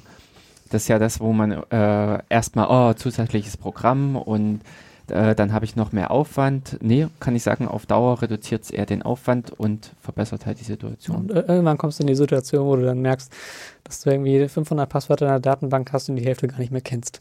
Ja, Also du weißt dann nicht mehr, welche Seiten das dann eigentlich waren. Ich habe irgendwie Ja. letztens auch ein bisschen aufgeräumt und äh, festgestellt, dass ich eine, einige Einträge drin habe, von denen ich noch nicht mal mehr wusste, wo die überhaupt zugehören. Genau. Na, schreiben die dann immer mal ab. Beziehungsweise, was Ja. ich, also ich habe noch so einen Spezialfall. Ich habe irgendwie so einen Freund da Ja. draußen, der irgendwo im Internet herumschwirrt. Der nutzt eine meiner E-Mail-Adressen, um sich bei diversen Diensten anzumelden. Ach cool. Hm. Und, ähm, und das krieg, manchmal kriegst du es halt mit, weil du dann ja dieses, also einfach so eine, so eine Mail kriegst, sie haben Mhm. sich bei Dienst XY angemeldet, bitte klicken Sie hier, um das zu bestätigen. Mhm. Und, und dann, dann merke ich das, okay, da ist, hat sich wieder die, der, der, das da versucht anzumelden. Und dann äh, melde ich mich dann in der Regel, oder ich, ich melde mich dann an und setze dann irgendein anderes Zufallspasswort, um einfach den, das, Genau. das, das nicht weiter zu erlauben. Aber es gibt irgendwie eine ungenannte Zahl an Diensten, die sowas eben nicht machen. Du meldest dich an und bist dann angemeldet. Hm. Und dann kriege ich es noch hin und wieder mal mit, wenn die, die, der Typ dann halt sozusagen Passwort vergessen hat. Wirst du gefragt. genau, beziehungsweise auch wenn, äh, bei, wenn man an, an Passwörter denkt, es gibt diese schöne Seite haveibeenpawned.com, Mhm. Also äh, wo, wo der quasi einfach so äh, Zugangsdaten sammelt von verschiedenen Diensten. Mhm. Und da habe ich halt, also gebe ich hin und wieder mal meine E-Mail-Adresse ein, beziehungsweise habe auch für meine Domänen so, einen, so eine generelle Warnung drin, dass ich quasi eine Nachricht kriege, wenn die mal irgendwo auftaucht. Und da habe ich auch schon gesehen, in, bei welchen Diensten halt meine E-Mail-Adresse damit auftaucht. Von, Mhm. Aber das sind halt irgendwelche Spieleseiten oder Dating-Seiten oder irgendwelche anderen Seiten, von denen habe ich bisher noch nie was gehört. Es ist auch mal, es ist eröffnet so neue Möglichkeiten. Ja. Und ja, und dann setze ich, versuche ich das Passwort halt immer wieder zurückzusetzen. Und, ähm, und dann äh, äh, habe ich das auch in, in einem Teil der Datenbank einfach gespeichert, diese ganzen, keine Ahnung, hundertstelligen Passwörter, die ich da verwendet Mhm. habe. Und wo ich hoffe, dass, dass, dass es nie wieder mit meinem Passwort anmeldet. Hm. Aber das ist halt auch, äh, ja, das ist so ein Spezialfall halt. Das, ja, ich würde, äh, also es klingt wirklich sehr speziell. genau. Richtig. Nee, ansonsten ähm, muss, also ich kann auch nur sagen, also das, also ich nutze halt schon seit äh, ewig schon drei Tagen so verschiedene Arten von Passwortmanagern Mhm. und, und ich bin damit super zufrieden und komme damit sehr gut zurecht und versuche Mhm. auch meine Umgebung quasi zu überzeugen, das auch mit zu, zu verwenden. Also und es ist auch in der Tat so, dass ich, ähm, also so, wenn ich so an die neuere Zukunft denke, also am Anfang halt KeyPass X immer äh, verwendet und empfohlen habe. Mhm. Und dann irgendwann dann äh, auf, das, auf das, das C dann angehangen habe an meine Software. Ähm, allerdings gab es dann doch einige Stolperstellen. Also KeyPass X funktioniert da bei einigen Seiten problemloser als bei KeyPass XC. Mhm. Ähm, da musste ich dann noch mal ein bisschen nach äh, Ja. äh. Also Im Sinne der Ausführung? Im Sinne der Ausführung, ah, genau. okay. genau. Na gut. Ja, es gibt dann vielleicht noch äh, dazu äh, das alte KeyPass X war ja das 0,4 Version, 0,4, 0.4. Genau. Mhm. Äh, das ist das für das alte Dateiformat nur und es gab dann irgendwann die Reimplementierung äh, mhm. in Qt 5 dann auch. Mhm. Äh, das war das dann das 2.0. Das ist nie wirklich released worden. Es gab dann verschiedene Beta ah. Source Code Dumps mhm. und ich glaube vielleicht noch ein Windows Bild oder so. Äh, aber das ist dann so der Punkt, an dem das dann stehen geblieben ist. Mhm. Und auf dem haben wir dann auch aufgesetzt. Von daher wenn, gibt es definitiv auch einige Bugs oder gab es, vielleicht mhm. mittlerweile hoffentlich nicht mehr so viele, mhm. äh, die vielleicht in dem alten Keepers X nicht drin waren, die dann im neuen drin waren, die wir dann einfach geerbt haben, quasi aus der Beta-Software, die, ge wir geforkt haben. Ja. Mhm. Und guckt ihr euch eigentlich so andere Software auch an, also sowas wie LastPass oder OnePass oder, oder Ich oder, selbst tatsächlich gar nicht. Ich sollte das vielleicht ein bisschen mehr machen, äh, aber wir kriegen immer Nutzerfeedback. Mhm. Das Passwort Software XY hat dieses Feature, können wir das nicht bitte auch haben? Okay. kommt, kommt häufig genug. Und wie kann man euch am besten überzeugen, ein neues Feature einzubauen? Äh, entweder eine gute Implementierung direkt abliefern. Mhm. Das ist gerne gesehen, sofern die Implementierung halt irgendwie äh, nicht, nicht völlig out of scope ist und irgendwie das gesamte Programm umschreibt oder so und irgendwie äh, 500 mhm. Zeilen Code für irgendwie ein kleines Feature äh, merchen möchte, dann ist das gerne gesehen. Ansonsten halt ähm, einfach auf GitHub schreiben, Punkt darlegen, warum man das gerne haben möchte, mhm. warum das sinnvoll ist und dann gucken, was passiert. Mhm. Schön. Und äh, gibt es irgendwelche großen Sachen, die geplant sind jetzt für die Zukunft? Einige hat es ja jetzt schon angedeutet mit der um, äh, Umbau der Oberfläche. Genau, das ist auch, das ist auch schon implementiert. Und das ist auch schon alles, wenn man sich mhm. den, den, den Develop Branch mal selbst baut, dann ah, äh, ist, es, ist das Programm schon sehr anders. Noch gar nicht aufge. Ja, mhm. ja, das ist, äh, vieles davon ist schon implementiert. Einige Sachen sind noch nicht implementiert, also, aber das sind das Größte, was jetzt noch kommt, ist ein bisschen, ein bisschen Umbau im Benutzerinterface, dass wir ein mhm. paar vernünftige Icons haben. Also ich habe letztens erst so ein HiDPI-Fix mal äh, gemerged, äh, nachdem ich dann jetzt auch äh, ein neues Notebook habe, was ja. halt auch ein 4K-Display hat, konnte ich das dann tatsächlich auch mal nicht nur äh, blind irgendwie mhm. einen Patch machen und mhm. dann irgendwie Nutzer fragen, ob das irgendwie funktioniert. Und dann funktioniert es natürlich nicht, sondern mhm. das auch selbst mal testen und habe den dann gemerged, das funktioniert. Was natürlich jetzt noch folgen muss, sind natürlich vernünftige Icons. Mhm. Äh, aber nicht nur aus dem Grund, dass, das, dass die Icons zu niedrig aufgelöst sind, sondern auch, dass es die alten Icons sind, die wir einfach aus von Keepers X hm. äh, geerbt haben und die auch äh, vielleicht nicht, nicht die optimalen Icons sind. Solche Sachen, ein paar andere Nutzerinterface-Umbauten, äh, ein bisschen äh, Synchronized Merge nennt sich das, dass man halt ein bisschen aus verschiedenen Datenbanken äh, äh, Einträge merchen kann. Hm ansonsten, das sind eigentlich so die großen Features, die mhm. jetzt noch kommen müssen. Das meiste schon implementiert. Ähm, soll auch nicht noch irgendwas kommen mit dieser Gruppenübersicht, dass die dann irgendwie aufgelöst wird oder sowas, dass diese Gruppen umgebaut werden?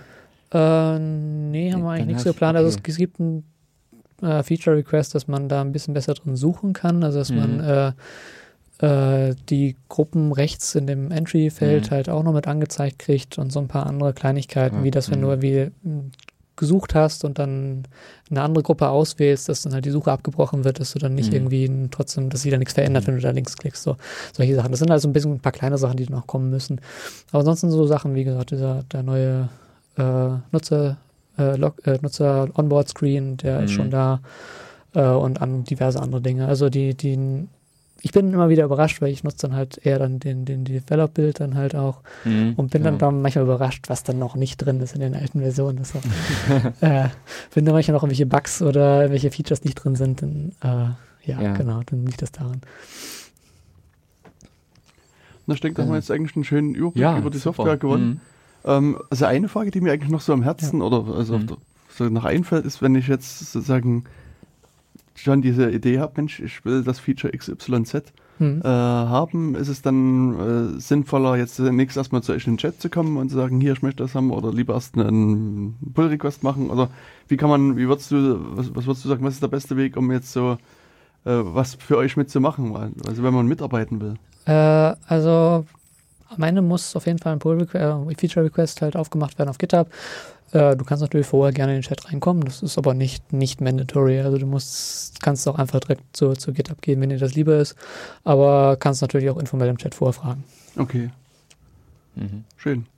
Genau. Dann kann man nur sagen, also alle die da draußen, nutzt das Teil. Ja, ja bitte nutzt es.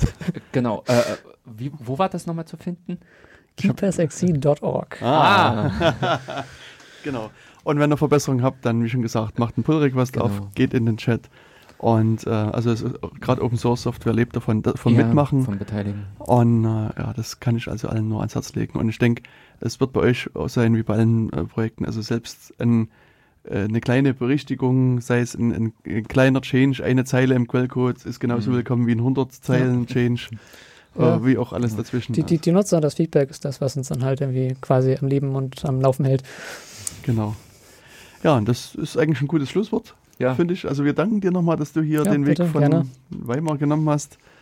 Und ähm, ich weiß nicht, Jörg, magst du Nö. noch was sagen? Nee, das war eigentlich ein guter Abschluss der Genau. Sendung. Sehr schön. Dann danken wir euch fürs Zuhören, wünschen euch viel Spaß beim Benutzen der Software und äh, bis zum nächsten Datenkanal. Na, tschüss. Tschüss. Ciao.